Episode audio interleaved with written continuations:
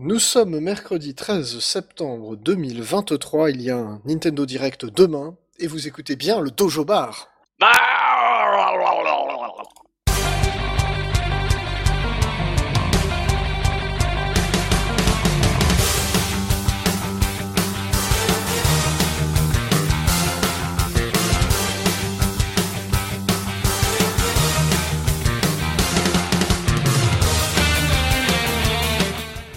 Bonsoir à tous, bonsoir Mecton, Bonsoir. bonsoir Zergi. Salut Euh, eh bien, c'est la reprise. Ouais. Bon, il y a, euh, il y a peu de monde. Nous sommes, nous sommes peu nombreux. Les gens attendent le direct. Les gens attendent le. Les gens attendaient le Dojo Bar pour savoir quand est-ce que serait le direct. La prophétie s'est réalisée une nouvelle fois. Euh, je suis un peu verdâtre hein, quand même. euh. Ah mais sans forcer. Hein. Ouais, non, là, on est quand même là. On, s'est fait barber dans les grandes largeurs. Tout content ce matin. Vas-y, on recommence ce soir. Eh pan Et tiens dans ta gueule. Voilà. Bah, c'est pas grave, ça nous fera un sujet pendant deux semaines. S'il y a des choses intéressantes, il y a plein de rumeurs qui tournent sur ce direct. On en parlera dans notre un petit peu plus long que d'habitude tour de table de l'actu, parce qu'on a pas mal de choses à discuter, mine de rien. Euh, parce qu'on rattrape toute l'actu des vacances. Euh, voilà, donc euh, cette semaine, d'habitude, nous parlons des jeux de l'été, les jeux qui nous occupés cet été. Il se trouve que les jeux qui nous occupés cet été ont été peu nombreux. Voilà, c'est un hasard de l'actualité qui fait qu'on a fait surtout du Tears of the Kingdom et du Pikmin 4, donc on va parler de Pikmin 4 et de Tears of the Kingdom. Mais en attendant, on va faire notre traditionnel tour de table de l'actualité. Je vais laisser Monsieur Mecton commencer par Ghost Trick. Ouais. Ouais. Tu parlais de petits jeux de l'été. Euh, Ghost Trick. Donc euh, alors c'est. J'ai bouffé son nom, mais c'est le mec qui a fait les Phoenix Bright, qui avait fait euh, ce petit jeu sur un coin de table euh, sur DS à l'époque. Et tout. Enfin, je, connais personne qui. pour qui le jeu n'ait pas été marquant. Et malheureusement, il a bidé. Enfin, bidé. Le, le bid est pas violent, mais il s'est pas vendu autant autant qu'espéré. Et la licence est pas. Enfin, c'est même pas une licence, il y en a qu'un seul. Le jeu n'est pas très connu. Et la bonne nouvelle d'un précédent direct, euh, c'est que le jeu allait être euh, retapé et qu'il allait ressortir sur Switch et sur P. Non, il est sorti partout, je crois. Euh, Ça, il me semble que c'est c'est sorti sur, sur tous les supports possibles et imaginables. Ouais, ouais, ouais. Et bah, j'ai eu la chance de le choper en physique, parce que oui, chez nous, il n'est que en démat, mais on le trouve en physique assez facilement dans les, dans les boutiques habituelles. Et, et bah, c'est vachement bien. Alors, ça dure toujours une dizaine d'heures, c'est exactement le même jeu, mais qui a été complètement retapé euh, graphiquement et, et musicalement. Euh, tiens d'ailleurs la musique on a donc les versions refaites et on peut aussi activer les versions d'origine. C'est pas le cas pour les graphismes. Ça c'est voilà le seul reproche que j'aurais. Ouais. J'aime bien quand il y a un remaster comme ça pouvoir basculer de l'un à l'autre pour voir le pour voir l'évolution. Mais là, sur un jeu de ce type-là, ça joue beaucoup sur des aplats de, des aplats de couleurs. C'est de la 2D. Ça joue de la sur 2D. des aplats de couleurs. Alors C'est de la 2D. Pas le plus. C'est de la 2D oui et non. C'est de la 3D du- qui fait semblant d'être de la 2D Exactement, exactement. Et alors pour vous donner le goût, bah, c'est toujours un jeu de. C'est moins visual novel qu'un Phoenix Wright, mais c'est des petits puzzles très malins, au sens où on joue un fantôme qui peut prendre possession d'objets et remonter 4 minutes avant la mort d'un personnage qui est dans le tableau, courant. Et tout ça est prétexte à des petites énigmes à base de, machines infernales. C'est très drôle, c'est très bien écrit et la fin est géniale. D'accord, bon, on retiendra euh, effectivement ce Ghost Trick. Je vais laisser la parole à Zergi qui va nous parler d'un autre petit jeu, euh, enfin petit jeu, un grand jeu, mais euh, qui est un, qui malheureusement un peu tombé dans l'oubli et qui fort heureusement est ressorti grâce au Kex Engine, grâce à Night Dive Studio, grâce à plein de gens qui se sont un peu, sortis les doigts du derche pour nous le fournir. C'est Power Save Exhumed. Alors, je sais pas si tu veux essayer de nous faire un petit un petit résumé de ton expérience de Power Slave Exhumed ou ce que c'est, parce que c'est un jeu Alors, très euh, intéressant. Euh, J'ai acheté le jeu un peu par curiosité. Alors à la base, je crois que c'est un FPS qui était sorti uniquement sur Saturn. Alors Saturn et PlayStation. Saturn et PlayStation, ouais. C'était, euh, je crois que c'était Lobotomy Software qui l'avait fait. Exactement. De Voilà, grands euh, génies de la Saturne à la base. Bah en fait, bah, pour moi c'était aussi plutôt une découverte parce que j'y avais jamais joué. Euh, beaucoup de E.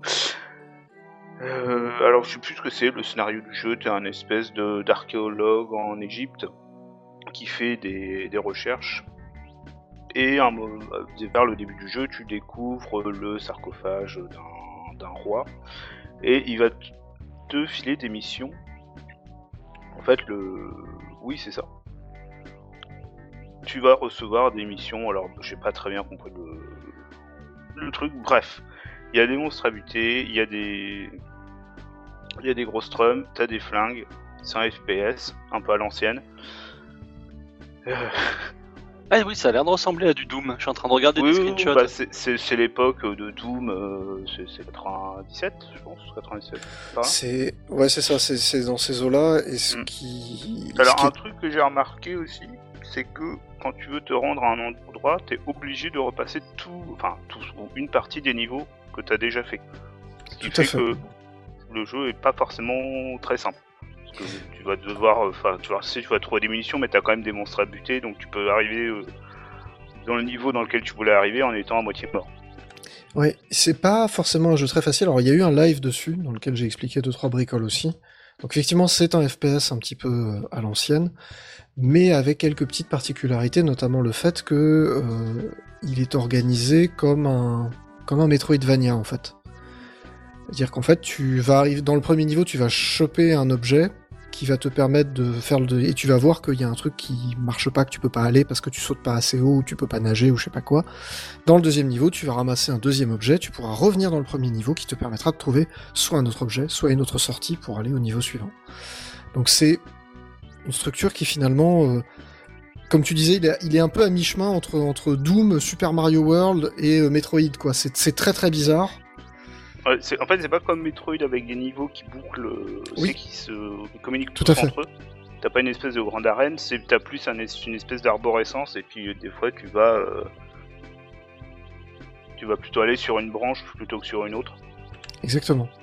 Donc c'est un jeu assez rigolo et effectivement il est ressorti. euh, euh, voilà, il- les mecs ont essayé de faire un mix. Alors la version Saturn et la version PlayStation étaient très légèrement différentes de ce que j'ai compris. Il y a des monstres qui n'étaient pas tout à fait les mêmes, il y a des, des, des- des armes qui n'étaient pas tout à fait les mêmes. Là les mecs ont essayé de faire une espèce de mix pour dire bon on fait une espèce de version ultime. Quand vous dites ressorti, c'est euh... c'est sur quoi? Alors c'est sur Switch, D'accord. Put everything on Switch. c'est ça, sur Switch, sur PC, sur PS4, sur Xbox One parce que c'est sorti partout. C'est le Ok. le Kex Engine euh, de Night Dive Studio, qui sert donc à faire tourner ces vieux jeux et qui a été intégralement refait, y compris les effets de lumière refaits, les sprites qui ont été refaits. Enfin voilà, c'est vraiment euh, une espèce de version ultime qui est un hommage. Alors d'ailleurs, si le jeu s'appelle Power Slave Exhumed, c'est parce qu'il s'appelait Power Slave aux États-Unis, il s'appelait Exhumed en Europe. Donc les mecs, ils ont fait un gros mix. ils se sont dit voilà, Power Slave Exhumed. Donc Ah, je suis presque déçu. Le Exum, je trouvais ça classe pour un remake. Tu vois. Ouais, non, alors oui, c'est vrai qu'il y a le effectivement, exhumé, euh, c'est ça. Mais ça fait partie des jeux euh, qui ont, euh, euh, comment dire, comme Zergi, il y a plein de gens qui ne le connaissaient pas du tout. Je suis très content qu'il y ait des gens comme Zergi qui le connaissent pas, qui se soient mis à le connaître. Mais c'est, ah, ça fait partie des jeux un peu méconnus de, de, de, de cette époque-là, de, de FPS qui euh, n'avaient pas un nom suffisamment éloquent, genre euh, Duke Nukem 3D, Doom, pour se vendre mais qui avait un concept vachement plus intéressant que ce qu'on a vu à côté. euh, Enfin voilà, c'est pas Call of Duty quoi. Mhm. T'es vraiment sur un truc où euh, je dis pas qu'il faut réfléchir, mais c'est pas un FPS que t'envisages comme ça. C'est t'imagines Doom, mais quand tu ramasses une nouvelle arme, tu peux retourner dans le niveau précédent avec cette nouvelle arme pour débloquer un nouveau chemin, pour débloquer un nouveau niveau. C'est quand même une structure un peu particulière. Euh, voilà, je, je, pour comparaison, hein, c'est vraiment tout à fait dans la veine d'un Turok, qui est beaucoup plus proche d'un Metroid que d'un que d'un FPS classique. Et ça reste, euh, enfin, il y a quand même des armes très rigolotes. Je sais pas si Zergi, t'as eu le, il y, a- y a un, je crois qu'il y a un bâton magique qui rétrécit les ennemis. Enfin, t'as quand même des trucs assez rigolos. Euh, euh, non, non, j'ai encore des trucs assez classiques pour l'instant. voilà, avec, avec tout un système d'armes qui sont toutes magiques, donc c'est juste une jauge de magie pour gérer tout ça. C'est assez, c'est assez marrant.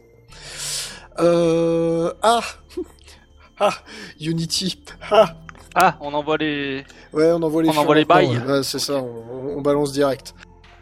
Bon, alors Unity jusqu'à ce matin. parce que Je l'ai appris ce matin, ça a dû tomber dans la nuit. Ouais, c'était hier, c'était hier. Ok, donc était un moteur euh, plutôt bien vu de la scène indé parce qu'il était donc gratuit. Euh, et avec une utilisation commerciale où tu payais, tu payais ta licence euh, comme, enfin, comme ça se fait dans le, dans le milieu du développement, tout, tout ça est tout à fait normal. Et tu avais possibilité de payer, je crois que c'était dans les 80 balles par PC, quelque chose comme ça, pour accéder à l'éditeur euh, pro. Donc, le, ceux qui ont déjà bricolé avec ce genre de truc, c'est la version débridée de l'éditeur. Bon, c'était très bien vu. Euh, en comparaison avec Unreal qui depuis toujours te dit bah si tu fais X euh, X dollars de bénéf, on te prend 5% de ton bénéf. C'est un autre choix, mais ils ont toujours fonctionné comme ça. Euh, Unity depuis ce matin, c'est bah, c'est au-delà des 200 000 ventes, on te prend 20 centimes par installation de ton soft. C'est pas une licence, enfin c'est pas par c'est pas par achat de, du jeu en question, c'est par installation du jeu. Et ça pose, du coup, ça pose plein de questions. Ça pose Alors comment ils savent que le truc est installé? Bah oui, si c'est un installateur hors ligne. Alors, bah justement, leur, euh, il y a une FAQ et il y a une des questions, c'est mais comment vous savez? Et leur réponse, c'est en gros, faites-nous confiance. Trust me bro, quoi. Voilà. T'es confiance. Frère. Et la, je, le dis tout de suite, mais la communication, ils, ont le droit, hein. ils ont le droit fondamentalement, ils ont le droit de changer leur modèle économique, mais cette communication est juste désastreuse tellement elle pose de questions. Alors ils ont précisé les choses, mais pendant toute la journée, c'était 20 centimes par installation. C'est-à-dire que si un connard s'amusait à installer, désinstaller et réinstaller son jeu en boucle, c'était 20 centimes à chaque fois. Putain, mais ça n'a aucun sens. Y compris, y compris sur une version pirate. Ça n'a aucun putain de sens. pour une démo. Ça n'a aucun putain de sens. Bon, voilà, donc a priori ils ont précisé que ouais, vous inquiétez pas, on mettra en place des systèmes pour limiter, euh, limiter les abus. Euh, il y a quand même, j'ai quand même vu un Français euh, sur leur forum dire, mais enfin du coup vous avez accès à nos données, coucou RGPD quoi. Qu'est-ce que c'est comme oui, un autre développeur qui disait mais imaginez mon jeu, mon petit jeu indé se retrouve mis à disposition gratuitement dans un Humble Bundle, dans une action de charité ou pire pour lui, dans les opérations euh, hebdomadaires de l'Epic Game Store. Euh, pendant le procès euh, Epic versus Apple, on a eu accès à des à deux trois données et il se trouve qu'en moyenne, quand un jeu est mis à disposition gratuitement comme ça, Epic verse aux développeurs entre 50 et 100 000 balles, ça dépend le, la notoriété la, notoriété du jeu. Tu t'exposes potentiellement, et on parle même pas du Game Pass où il y a 25 millions d'abonnés, hein. Tu t'exposes potentiellement entre, 2 et 3 millions de téléchargements de ton jeu. Si c'est 2 ou 3 millions de personnes l'installent, tu dois 200 000 balles à, à Unity, et la prime que tu as touchée, bah, tu te la carres dans l'os. Alors on nous dit que les jeux de charité, le Humble Bundle, ne sont pas affectés, mais c'est ça a été dit après. Le problème, ça a été dit après, et, leur réponse, c'est si jamais votre jeu fait partie d'une opération comme ça, on mettra en place une plateforme où vous devrez déclarer que votre jeu fait partie de tel bundle, machin, tout ça, et puis on ira vérifier. Enfin, oh c'est juste, c'est juste quoi.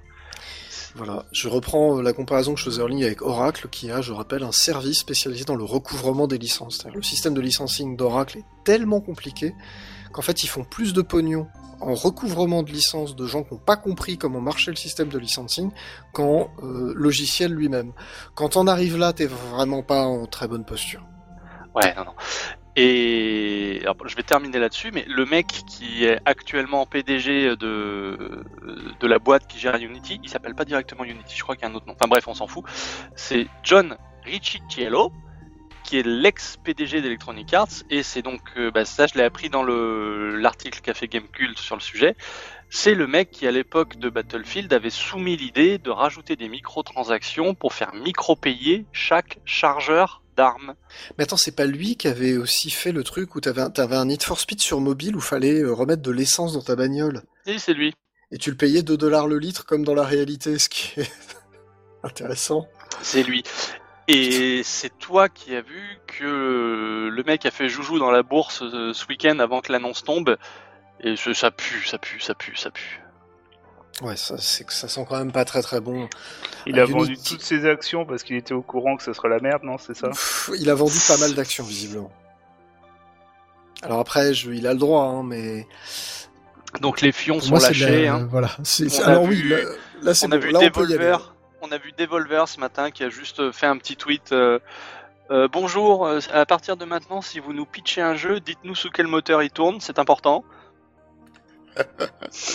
Il y a RPG Maker qui, a- qui a prochain, sympa. euh, d'ici l'an prochain, le moteur Unity, il faudra acheter des DLC pour qu'il marche. Oui, tu Ouais. auras le- les graphismes en DLC. Ah oui, non, mais RPG Maker, ce ce que t'as envoyé là, c'était violent aussi. Eux, c'était beaucoup plus frontal. hein. C'était euh, chez Oui. nous, on aime nos développeurs, pas comme chez Unity. Voilà. Et le mec qui répond, alors pourquoi vous arrêtez pas de m'envoyer des mails? Il fait, non mais c'est une, sorte de c'est une sorte de haine un peu différente. c'est un amour un peu particulier. Enfin, je sais plus. Bref, c'est.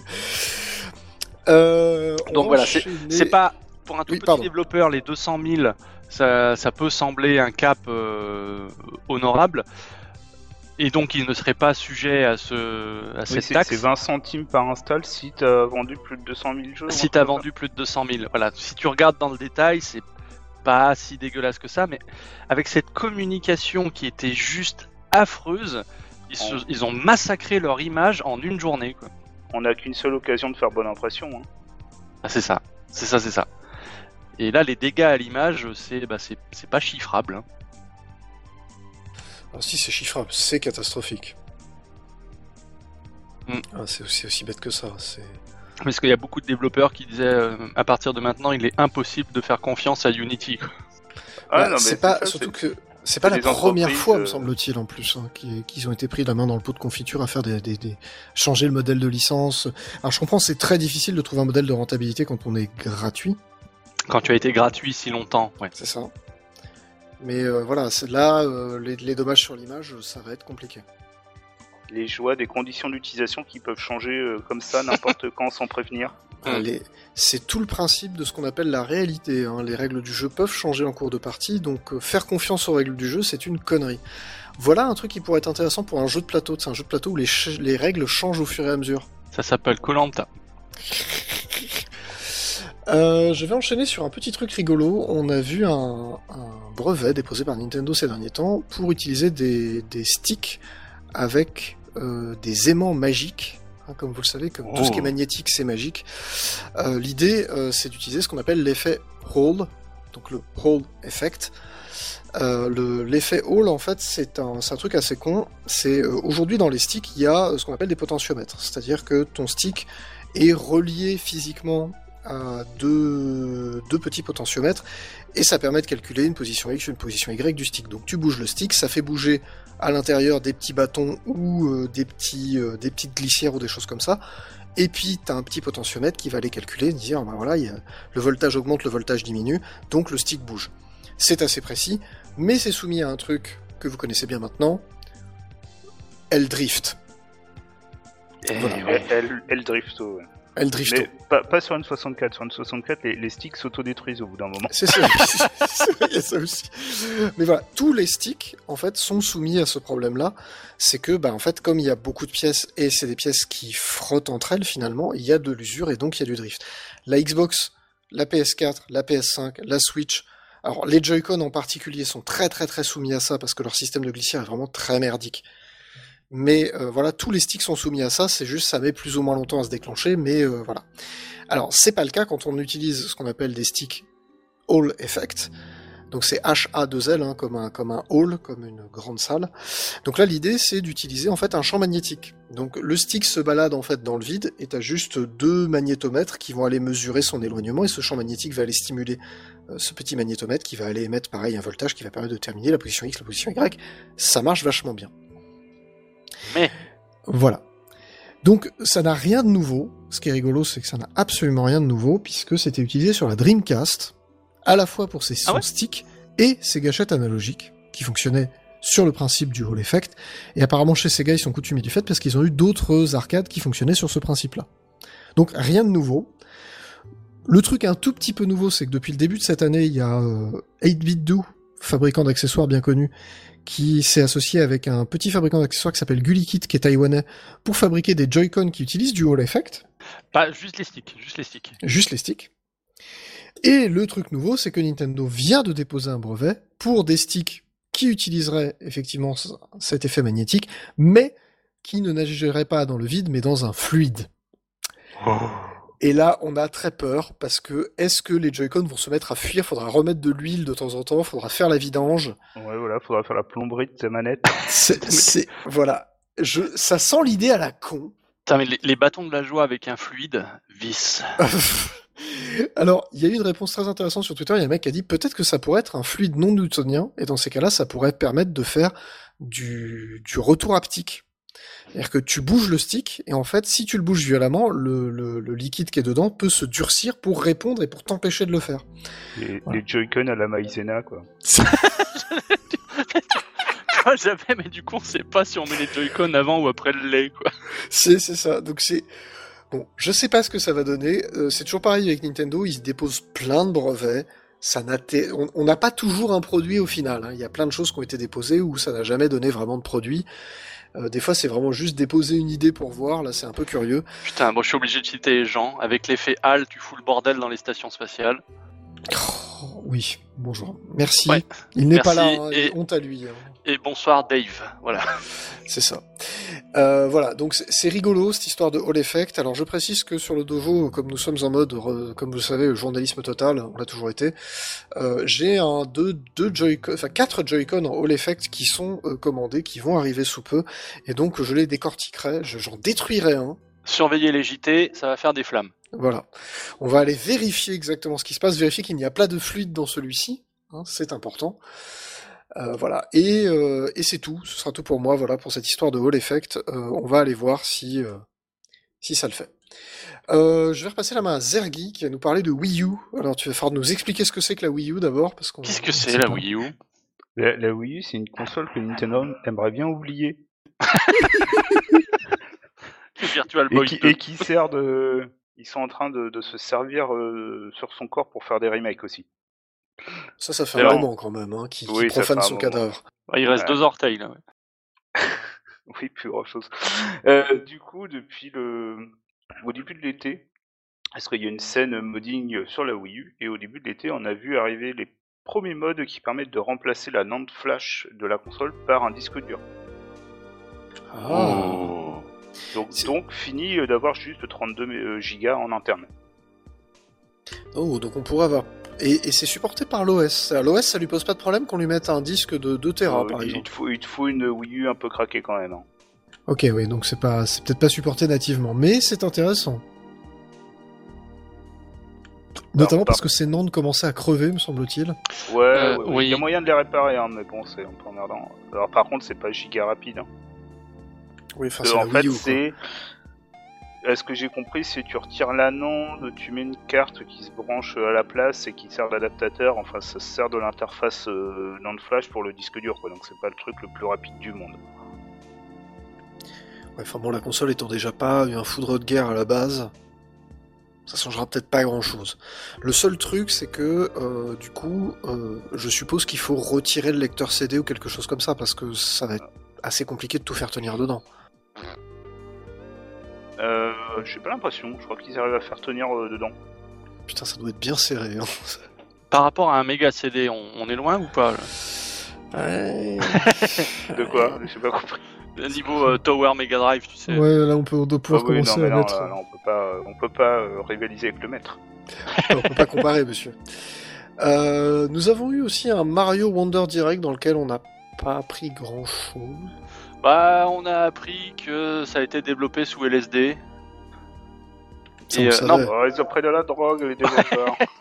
Blague à part, a priori, ils n'avaient pas de, deadline pour soumettre leur idée loufoque. Donc ça, ça promet. Quoi. après, après c'est mal, ils tournent un petit peu la page des New Mario, euh, New Mario Bros. Quoi. Oui, ça c'est bien, oui. Oui, enfin, enfin du nouveau.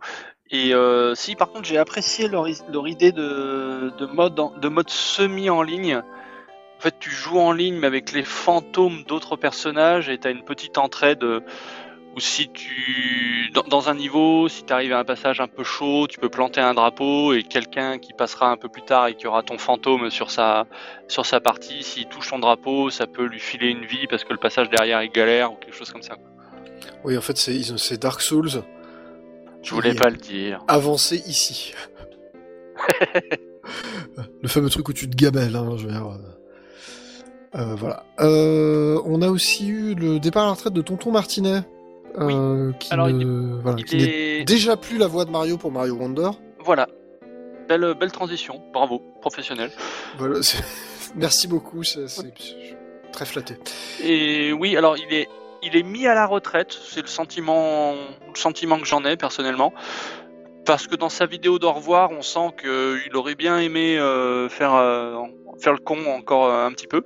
Mais il n'est pas complètement mis au placard dans le sens où sur les, les conventions, dans les événements, il sera encore là pour serrer des paluches et, et signer des cartouches. quoi. Voilà, il a été, je crois, ambassadeur Mario, mais il sait pas ce que ça veut dire. C'est ça, c'est ça, c'est ça. L'anecdote très sympathique, c'est qu'il l'appelait Miyamoto Papa. Avec la voix de Mario, du coup. Alors, euh, je suis désolé, euh, c'est pas très très nouveau. hein. On appelait euh, Iwata, on l'appelait Tata. Tonton. ça nous a jamais gêné. Hein. Et l'autre petit trivia que j'aime bien, c'est que du coup, techniquement, la dernière fois qu'on a entendu sa voix, c'est dans le film Mario où il joue le Tout père de. Mario et sa dernière réplique, c'est quand il montre Mario et Luigi, il fait euh, ça, c'est mes enfants. Je trouve ça mignon. Effectivement, c'est assez mignon. Euh, on va se faire une première petite pause musicale, parce que vous voyez, on a fait, on a fait un tour de table de l'actu qui était volontairement un petit peu, un petit peu long, parce qu'il y avait quand même quelques actus à rattraper. Une belle table. Une belle tablée, je dirais. Euh, et on va s'écouter un petit morceau de la bande originale de Pikmin 4. Il s'agit du, du title theme, donc Ah, le thème- de l'écran titre, qui est très très très chouette. Ça dure exactement deux minutes. En fait, c'est une boucle un peu plus courte que j'ai très légèrement rallongée. Et on se retrouve tout de suite après pour parler justement bah, de Pikmin 4. Ah, tout de suite.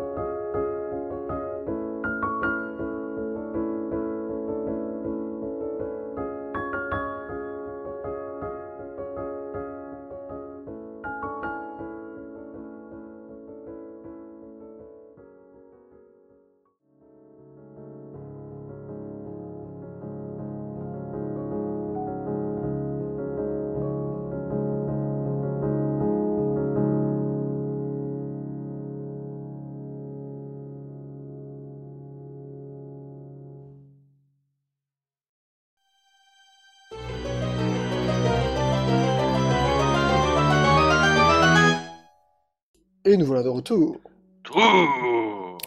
Et allons parler de Pikmin 4. Euh...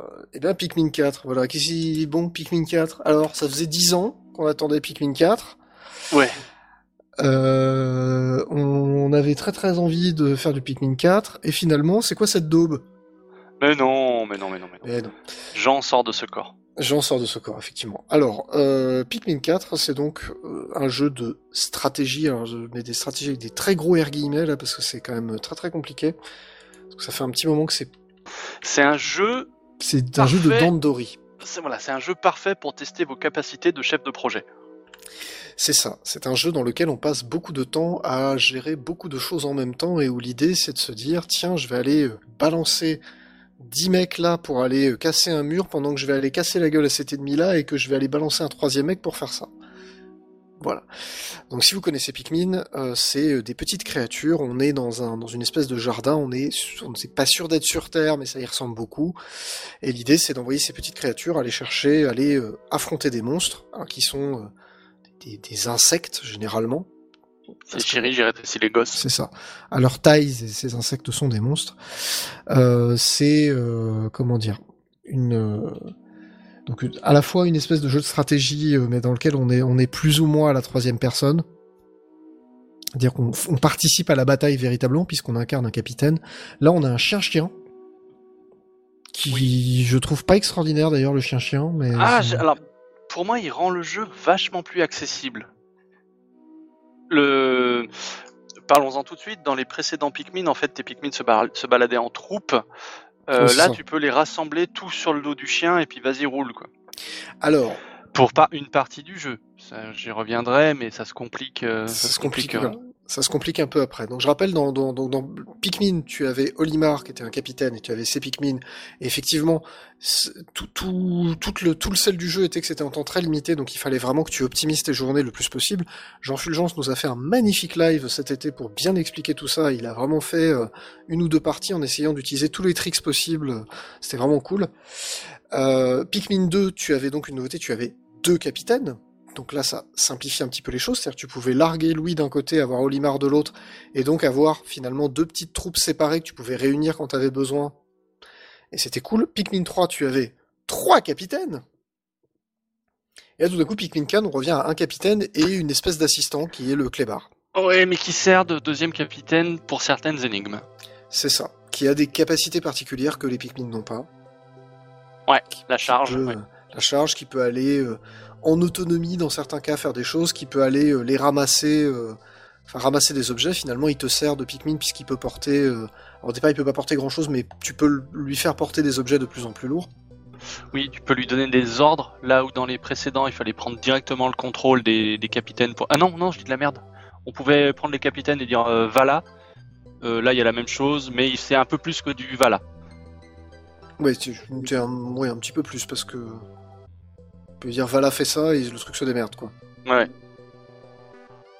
Mais euh, voilà, donc c'est la, enfin, c'était la principale nouveauté que Nintendo nous a vendue. Mais en fait, il y a deux, trois autres trucs qui sont aussi revenus. Alors, il y a le, le retour des cavernes. Oui, alors qu'ils sont pas procédurales ce coup-ci. Ah C'est les mêmes pour tout le monde, et du coup, elles sont vachement plus intéressantes parce que mieux, mieux maîtrisées, mieux construites. Alors voilà, pour rappel, hein, dans Pikmin 2, une des nouveaux, enfin, une, des trucs rigolos de Pikmin 2, c'est que donc euh, on explore un monde en surface, mais il y avait des cavernes. De temps en temps, il y avait un trou, on pouvait rentrer avec un certain nombre de Pikmin, et on ne pouvait pas ressortir tant qu'on n'avait pas atteint le dernier étage de la caverne. Et euh, les Pikmin avec lesquels tu rentrais, ben c'est tout quoi. Tu pouvais pas avoir de, t'en avais pas plus. euh, tu remontes, c'est fini quoi. Tu- tous tes Pikmin sont morts, c'est mort, tu remontes de la caverne. Et ces cavernes avaient une petite originalité, c'est qu'elles étaient générées procéduralement, c'est-à-dire que elles étaient entre guillemets aléatoires. Donc à chaque partie, elles étaient différentes. Donc là, c'est pas le cas. Je croyais que c'était le cas parce que j'ai cru reconnaître des patterns un peu un peu chelous les- de temps en temps. C'est mais- les mêmes pour tout le monde. D'accord. Bon, tant mieux d'une certaine manière parce que c'est vrai que ces cavernes un peu aléatoires de Pikmin 2, c'était pas forcément l'aspect le plus réussi du jeu. C'est les mêmes pour tout le monde, et du coup, elles sont de différents types. Quoi. Tu vas avoir de l'exploration, tu vas avoir du boss rush, et tu vas avoir euh, le des duels. Les duels. Ça, c'est... Et puis différents Ah, types les, de duels. les défis en fait. euh, plus, Oui. euh, Alors, il y a des duels, il y a des défis. Voilà, c'est différents, différents objectifs. quoi. Et j'ai- j'aime bien. C'est, plutôt Ouais, cool. ça c'est ça c'est plutôt cool. Donc l'idée c'est de temps en temps tu vas te radiner devant une caverne, il y a il y a un bonhomme qui est feuillu, ce qui est très Feuillu. un feuillu. Il rentre dans la caverne et il te défie en Dandori et en fait euh, Dandori c'est le mode duel qu'on avait dans Pikmin 2 euh, où euh, enfin véritablement tu tu t'affrontes un autre mec et l'objectif c'est de lui mettre une pâtée donc soit de détruire ses Pikmin, soit de lui piquer euh, le plus d'objets possible, euh, voilà. Ou Enfin, juste d'être plus efficace. ou plus efficace et plus rapide, d'où le terme Dandori qui en japonais veut dire euh, être un gros fils de pute. Euh, pas du tout. Mais ça pourrait. Ah, c'est c'est le mode octogone en fait. C'est à peu près ça, ouais. Sauf que contrairement à Elon Musk et Mark Zuckerberg, là t'es- tu te frites vraiment. Pour les curieux, c'est l'art de faire plusieurs choses en même temps. Voilà, c'est le don d'ubiquité finalement. Mm. Ce qu'on Mm. appelle communément ma femme. Bien j'allais dire, c'est plus compliqué pour nous les hommes du coup. C'est peut-être plus compliqué pour nous les hommes. Mais en tout cas, euh, voilà, il y a des défis d'Andori euh, avec, avec pas mal de trucs originaux d'ailleurs, c'est assez rigolo. C'est vraiment du 1 contre 1, puis il y a du bah, essayer d'atteindre tel seuil, prendre tant de points, essayer d'atteindre tel, tel niveau, éliminer le plus de monstres possible. Enfin, il y a quand même pas mal de trucs. Donc ça, c'est plutôt cool. Euh, et les cavernes, ça apporte aussi cette espèce de petite variété. C'est-à-dire que c'est pas juste un, terrain de jeu, finalement, euh, un grand terrain de jeu, mais qui s'explore assez vite. Là, c'est vraiment. Euh, bah, T'es obligé d'aller découvrir une caverne, puis de descendre, et ainsi de suite. Euh, contrairement aux deux, tu peux sortir à n'importe quel moment, si, Tout à fait. si besoin. Tiens, une, une belle nouveauté, euh, à tout moment, tu peux remonter le temps. Si t'as fait une grosse action de merde, tu dis ah putain j'aurais pu faire mieux, tu remontes le temps de quelques minutes. Ça, c'est plutôt cool. Ouais, ça c'est plutôt pas mal, ouais. parce qu'effectivement, euh, c'est peut-être un des aspects qui étaient les plus frustrants dans Pikmin, euh, surtout Pikmin 2, t'avais vraiment des longues cavernes avec énormément de sous-sols successifs. Alors il y avait des paliers de temps en temps. Sur les très très très longues cavernes, il y a des paliers où tu pouvais remonter et tu pouvais redescendre à ce palier-là. Mais ça intervenait, c'est très peu de cavernes et ça intervenait genre euh, au bout de 10, 12 niveaux. Enfin, c'est vraiment, Ouais, c'était un peu comme la caverne d'Ordine dans Zelda, quoi. Ouais, c'est c'était assez pénible. Il y a vraiment, enfin, il y en a quelques-unes de cavernes qui étaient assez pénibles. Évidemment, c'est vers la fin du jeu, donc ça devient très très compliqué. Voilà. Là, je trouve que le système est fair. C'est-à-dire, t'arrives dans une caverne, t'as pas compris, tu te fais fumer tous tes Pikmin, bah c'est pas grave, tu peux revenir juste à l'étage où t'étais et refaire le truc un peu mieux. Et ça, c'est cool. Ouais, c'est très très bien. C'est aussi l'occasion de débloquer en avance certains types de Pikmin dont on n'a pas encore l'oignon. Tout à fait, puisque dans les cavernes, c'est euh, là où on trouve des Pikmin sauvages. Donc on n'a pas encore l'oignon, mais euh, je crois que le, le- tu ramasses les jaunes au départ, tu les ramasses dans une caverne avant de ramasser l'oignon jaune. Les bleus, c'est pareil. Et les autres, bah j'ai pas encore tout. Oh voilà. Bah, il y a les rocs, il y a les fées, Alors il y a le les retour des rocs. Je il y a les violets. les Pikmin rocs sont quand même des gros cons. hein. Ça, ça se confirme. glaces. Ils sont absolument nuls à chier. Ah, sur les. Enfin, non, je. Ils sont, ils sont extrêmement efficaces, mais ils sont très très cons. Ah, ils sont très cons, ils sont très cons, mais dans le post-game, ils m'ont sauvé le cul deux, trois fois. Ça, je dis pas. Ça, je dis pas. Euh, pareil, il y a, alors donc le, le Pikmin nouveau, c'est le Pikmin glace. Ouais, donc du coup, comme le chien est waterproof, là, il y a beaucoup de situations où vous pourrez charger tous les Pikmin sur le dos, traverser la flotte et puis roule, mais il y a quand même pas mal de situations où il faut utiliser une mécanique des Pikmin de glace qui est qu'ils peuvent geler la flotte pour permettre du coup aux autres de marcher sur la glace et de traverser certains obstacles. Et finalement, en dehors de ça, il n'y a pas tellement de nouveautés en termes de Pikmin. Quoi. Il y a vraiment une nouvelle race de Pikmin. Il y a quelques nouveaux usages malgré tout. Oui, bah, enfin, ils ont tous leurs caractéristiques. Euh, on a oublié les bleus. On les oublie toujours les pauvres. Euh, Euh, ils servent pas à grand chose à part. Bah justement, là, les bleus savent nager, les glaces, la flotte, les violets, c'est les gros bœufs, euh, les jaunes ne craignent pas l'électricité, creusent plus vite, enfin, c'est les classiques. Ouais, et toujours la classique, enfin, à chaque fois, ça me surprend, les Pikmin poison, quand ils se font bouffer, ça fait des dégâts euh, à la créature. Ça, ça me, ça me fait rire. Alors si, on a perdu les Pikmin volants. Non, Euh, ils y sont. Ah, ils y sont? Ah, j'ai rien Les- dit. Je les ai Oui, les fées, ils y sont. Les fées sont. C'est Ouais, mignon. enfin, et euh, oui, je les appelle comme ça, ouais. Les, les roses, voilà. Les roses, ouais. Et il y a certaines cavernes où tu es content de les avoir aussi. Et certains Oui. défis, certains défis bonus, alors qu'ils sont bonus, mais c'est pas un spoil, vous vous douterez qu'il y a certains défis qui sont obligatoires à faire pour débloquer certains oignons avancés. Euh, T'es très content de les avoir, les, les roses. Ah bah dans, je sais, je sais que dans, dans Pikmin 3, ils étaient très bien utilisés les roses. Ah oui, des- Jean, par contre, t'as raison, ils, ils volent, du coup ils peuvent prendre des raccourcis, mais ils tapent, euh, bah, ils tapent comme des mouches. Oui, ils tapent, euh, ils sont vraiment très très très très limités. Ah, pour le combat, les Pikmin roses, c'est vraiment que quand t'as des ennemis spécifiquement qui sont volants ou que tu peux pas atteindre autrement et où faut les envoyer pour les faire descendre. Enfin, c'est quand même pareil que dans Pikmin 3. hein, c'est Mm. c'est très particulier. On garde, il me semble que dans le 3, oui, c'est dans le 3 qu'ils avaient introduit le corps qui te permet de, le, le corps, euh, corps de chasse, hein, qui te permet de balancer tous tes Pikmin d'un coup façon euh, rush, ruée. Alors, je crois que c'est dans le 2. C'était dans le 2 D'accord. Il me semble que dans le 2, tu pouvais balancer tout le monde. Euh, je crois que dans le 1, ça y était pas, mais t'avais le stick C qui te permettait de les, Les séparer, ouais. les, les diriger et les séparer. Après, je pourrais dire une bêtise, c'est possible que ce soit déjà le cas même dans le 1. Je, j'ai mon souvenir les plus exact. Je sais plus, mais dans celui-là, le chien, euh, sa capacité de charge te permet de balancer tous les Pikmin qu'il a sur le dos d'un coup sur la créature. Euh, au début, on en abuse. On se dit c'est complètement craqué jusqu'à ce qu'on arrive à certaines créatures où il faut genre des jaunes pour viser les yeux. Et là, avec la, avec la ruée du chien, bah ça marche pas. Ouais, ça les envoie dans les pattes. Euh, on a aussi euh, une autre petite nouveauté. Euh, pardon, qui était euh, le, le- le labo. Alors c'est une nouveauté et pas une nouveauté à la fois, c'est-à-dire que finalement entre chaque mission tu peux aller récupérer tout un tas de merde avec, avec les trucs que tu as récoltés. Il y a un mec qui fabrique des merdes à droite à gauche. Oui, alors, c'est les, oui, c'est les objets qui te servent à construire les ponts, C'est ça. les petites Notamment. briques, et oui, enfin les structures. Et donc, soit tu débloques des capacités, genre euh, taper plus fort, plus de vie, un spot qui va te permettre d'explorer les cavernes où il n'y a pas de lumière.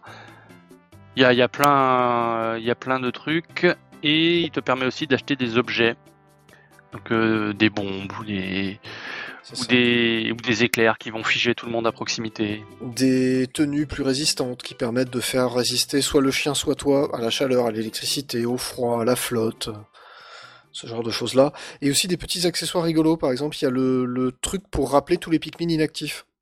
Très pratique. Très pratique. Très pratique. Et justement, ça fait partie des options d'accessibilité où avant c'était peut-être un peu galère d'aller faire la chasse à ceux qui étaient essolés à droite à gauche. Là, tu appuies sur un, enfin, tu configures un raccourci pour qu'il appelle cet objet, tu siffles un coup et tous ceux qui sont inactifs vient- viennent là où tu as sifflé. quoi. Voilà, donc c'est il y, a- il y a quelques petits objets comme ça qu'on dont on se rend compte rapidement qu'ils sont utiles, très rapidement. Parce que Oui. c'est il y a vraiment des trucs sympas.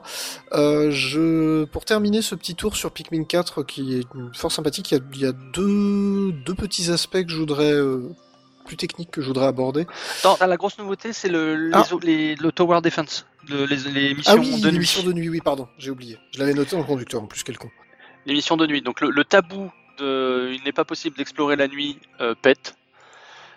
Et dans les faits, bah, c'est un mode euh, Tower Defense. C'est ça, faut que tu défendes en fait un camp de base. euh, en c'est le mode dit exploration de nuit, où effectivement tu as des créatures qui passent leur temps à t'attaquer, il faut que tu arrives à te défendre. à te défendre, voilà. Et comme d'habitude dans les jeux Nintendo, euh, quand vous finirez le jeu, c'est là où le vrai challenge commence. Et je ne veux pas le spoiler, mais il y a un truc en particulier dès le début du post-game qui est juste génial. Mais nous ne le spoilerons pas, Avec un vrai challenge. comme on l'avait dit. Euh, je voudrais terminer par deux petits aspects techniques. Euh, le premier, euh, c'est que c'est... Alors c'est pas le tout premier jeu développé sur le Unreal Engine 4 par Nintendo. C'est le deuxième ou troisième de mémoire Alors il y a eu le Yoshi. Il y a eu Yoshi Après, Crafted. World et euh, je crois qu'on nous avait dit qu'il y avait un. Tac, tac, tac, tac, tac, tac, tac. On avait eu un autre truc. Ah Non, c'est pas le Kirby. Ah, ah, ah. C'est pas le Kirby. Euh, non Oh, Demon. Ex Machina, c'était pas eux. Mais c'était pas Nintendo. Ah, on nous a fait la remarque il y a peu de temps. Euh... Merde, je vais pas arriver à le retrouver. Bref, bon, c'est pas très grave. Euh, je suis navré. Ah, Fire Emblem Engage. Tourne sous, non, sous Unity. Non, c'est Unity. Je crois que Nintendo va rapidement abandonner Unity. Bref. Euh, donc effectivement, c'est le, c'est le deuxième jeu Nintendo qui tourne sur Unreal Engine 4, sachant que le premier n'avait pas été développé in-house puisque Yoshi's Crafted World était, c'était un studio américain qui n'avait pas grand chose à voir qui avait fait le jeu. Donc là, c'est la première fois que Nintendo sort un jeu officiellement sous Unreal Engine 4. C'est une petite révolution en soi. Je ne sais pas si ça continuera. Peut-être que les licences un peu secondaires sur lesquelles c'est pratique, ce sera le cas. Et moi, j'avais quand même une petite remarque à faire. Je trouve qu'en termes de contrôle et de maniabilité, il y a quand même deux trois petits problèmes d'accessibilité dans ce Pikmin 4. tu penses aux ordres du chien ou pas? Ouais. Alors, Alors, notamment aux ordres du chien, mais pas que le fait que le bouton X n'ait pas la même fonctionnalité en fonction de si t'es monté sur le chien ou pas. c'est vrai. Ça fait des trucs un peu bizarres. Voilà, il y a, il y a quelques trucs où je me dis merde, il n'y avait pas assez de boutons, c'est c'est un peu curieux. C'est vrai, c'est vrai. Pour les ordres du chien, bah du coup j'en utilise que 4 et les autres quasiment pas. Que 4 parce qu'on peut configurer 4 raccourcis. hein.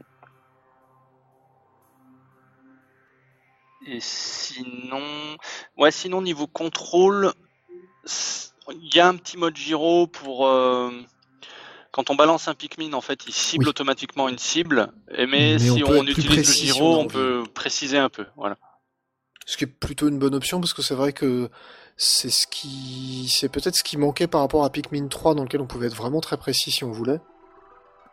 Ah bah il y avait le pas la Wiimote mais la la mablette. ouais. Il y avait la mablette, donc on pouvait vraiment décider d'aller envoyer un truc précisément là.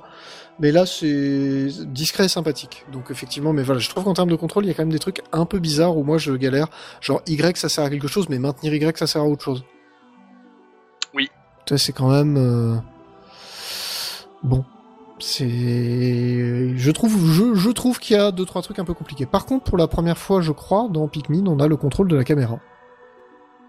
Enfin, en C'était pas le sur le 3 Non, raison. Sur le 3, je crois pas, t'avais la même chose que sur le 2 et sur le 1, c'est-à-dire tu pouvais, euh, façon Zelda, t'appuyais sur Centrer ZL et pouf, tu ouais. recentrais derrière.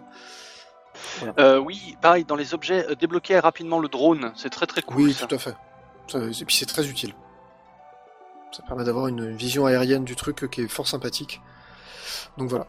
Bref, donc euh, je pense qu'on parlera pas grand chose de plus de Pikmin 4. C'est un épisode. Alors il y en a qui n'ont pas aimé du tout. Du Non. tout, du tout. Ils n'ont pas de goût. Jean est en train de rager de ouf sur Pikmin 4. Ah, il y avait dans le 3, il dit ok. Ok.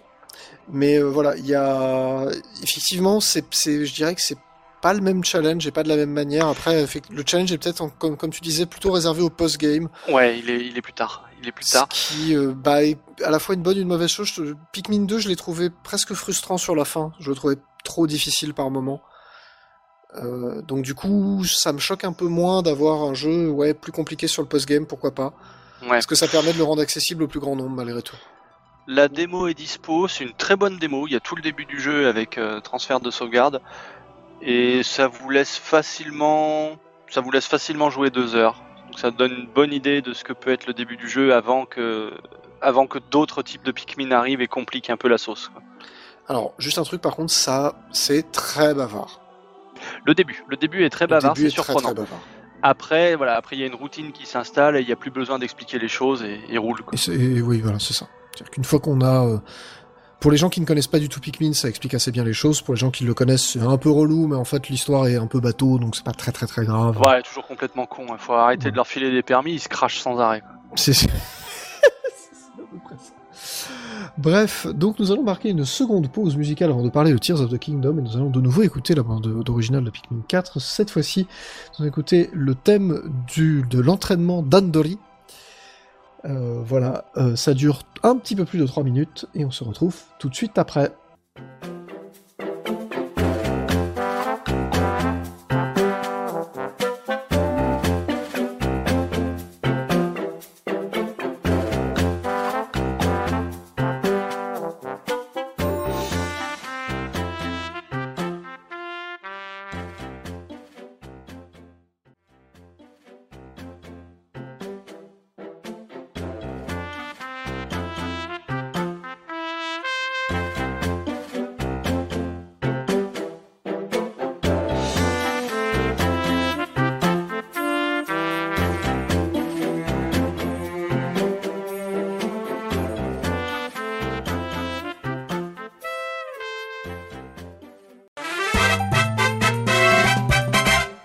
Et nous voilà de retour. Et nous allons donc aborder cette dernière section de ce premier dojo bar de la saison 22, c'est pas formidable Alors là, tout d'un coup, le kazoo. Oui, j'ai rappelé les Pikmin. Ah oui, très bien. Euh, Donc oui, Tears of the Kingdom, on va revenir dessus parce que ça a été mine de rien le jeu de l'été de pas mal de gens. Enfin, le- le- le- les topics du dojo ont été très animés cet, cet été, euh, notamment Spoil du Royaume, qui est, euh, qui est quand même un truc extraordinaire où on apprend des choses. Euh, je préviens tout de suite que on va spoiler de ouf. hein. Voilà, on va méga spoil de malade. On part du principe que si vous avez pas fini le jeu, il vous reste plus que Ganon à aller tataner qui, qui est presque une formalité d'ailleurs, c'est assez fou quand il pense. Je- sais pas, j'ai pas encore fait. T'as pas encore fait? J'ai l'épée. Il me reste euh, un donjon à faire. Ah, tu n'as pas le wink, wink. tu n'as pas le masque de Mineru. Non. Ah, ah. Mais je sais où il est, tout ça. Et ça fait partie de ces jeux où j'ai tellement kiffé que j'ai pas envie que ça s'arrête. Bah surtout qu'en vrai, une fois que t'as battu Ganon, tu sens que t'as encore plein de choses à faire. Et en fait, en fait, battre Ganon, c'est pas l'événement le plus intéressant du jeu, quoi. C'est ça qui est Hmm. fou. C'est pas le boss le plus intéressant. Clairement pas. Ok. Euh... voilà, au revoir Jean, s'il a pas envie d'être spoilé, donc je comprends. Mais c'est- voilà, c'est pas le boss le plus intéressant du jeu. Euh, c'est pas le, enfin c'est même assez, euh, enfin c'est assez décevant, mais quand tu, c'est parce que t'as euh, 125 heures de, d'un- de build-up d'un monde complètement fou avec des possibilités complètement folles. Ça, Et finalement, c'est juste un boss, quoi. quoi. Ouais. C'est ça. Euh, ah, la reine Gibdo, ça se discute. Bref. Ah, par contre, c'est mon donjon préféré, celui-là. Alors, bah, vous savez quoi, je vais réordonner un petit peu ça, et on va commencer par ça. Alors, euh, la dernière fois, last time in the dojo bar, previously in the dojo bar, Oui, ou alors beaucoup tout commencé par les piafs. on, a- on était beaucoup à avoir commencé par les piafs, mais c'est vrai, voilà, on avait... Alors, au total, il y a donc 5 donjons et demi, on va dire 6 donjons. Ouais. Plus ou moins, c'est un, c'est un peu plus compliqué que ça, mais on va dire que c'est ça. Euh, Mais qu'est-ce qu'un donjon quand il y a les grottes euh, ouais, c'est un peu compliqué, ouais. Ça, on est bien d'accord. Non, parce qu'on est d'accord, il y a certaines grottes, c'est des mini-donjons. Ouais, Ah, les ce complètement. sont un peu ton axe. Hein. Il y a des grottes qui sont un peu tendues. Ça, on est d'accord aussi. Il y a quelques grottes où t'es là, genre, en fait, euh, ah, il y a un gros méchant là. C'est bizarre, moi j'ai commencé par les Goron au niveau des, des donjons. Ah ouais? Ah, putain, c'est intéressant. pas le plus simple. Hein. Oh putain, t'as dû en J'ai- chier pour approcher, ouais. Ouais, j'ai fait Goron, Gerudo et les Piaf, je les ai fait en dernier. Ok. Ah, t'as Ah, fait le tour de la carte dans l'autre... Ouais, ok. Ah, t'as fait dans le sens inverse des aiguilles d'une montre. Euh, ouais, moi je crois que j'ai fait les j'ai fait les Piaf en premier, un peu comme tout le monde. Après j'ai fait les Gerudo, j'ai fait les Zora, j'ai fait les Gorons. Oui, ce que j'allais dire, les Gorons après les Auras, c'est un peu plus facile d'accès, quoi.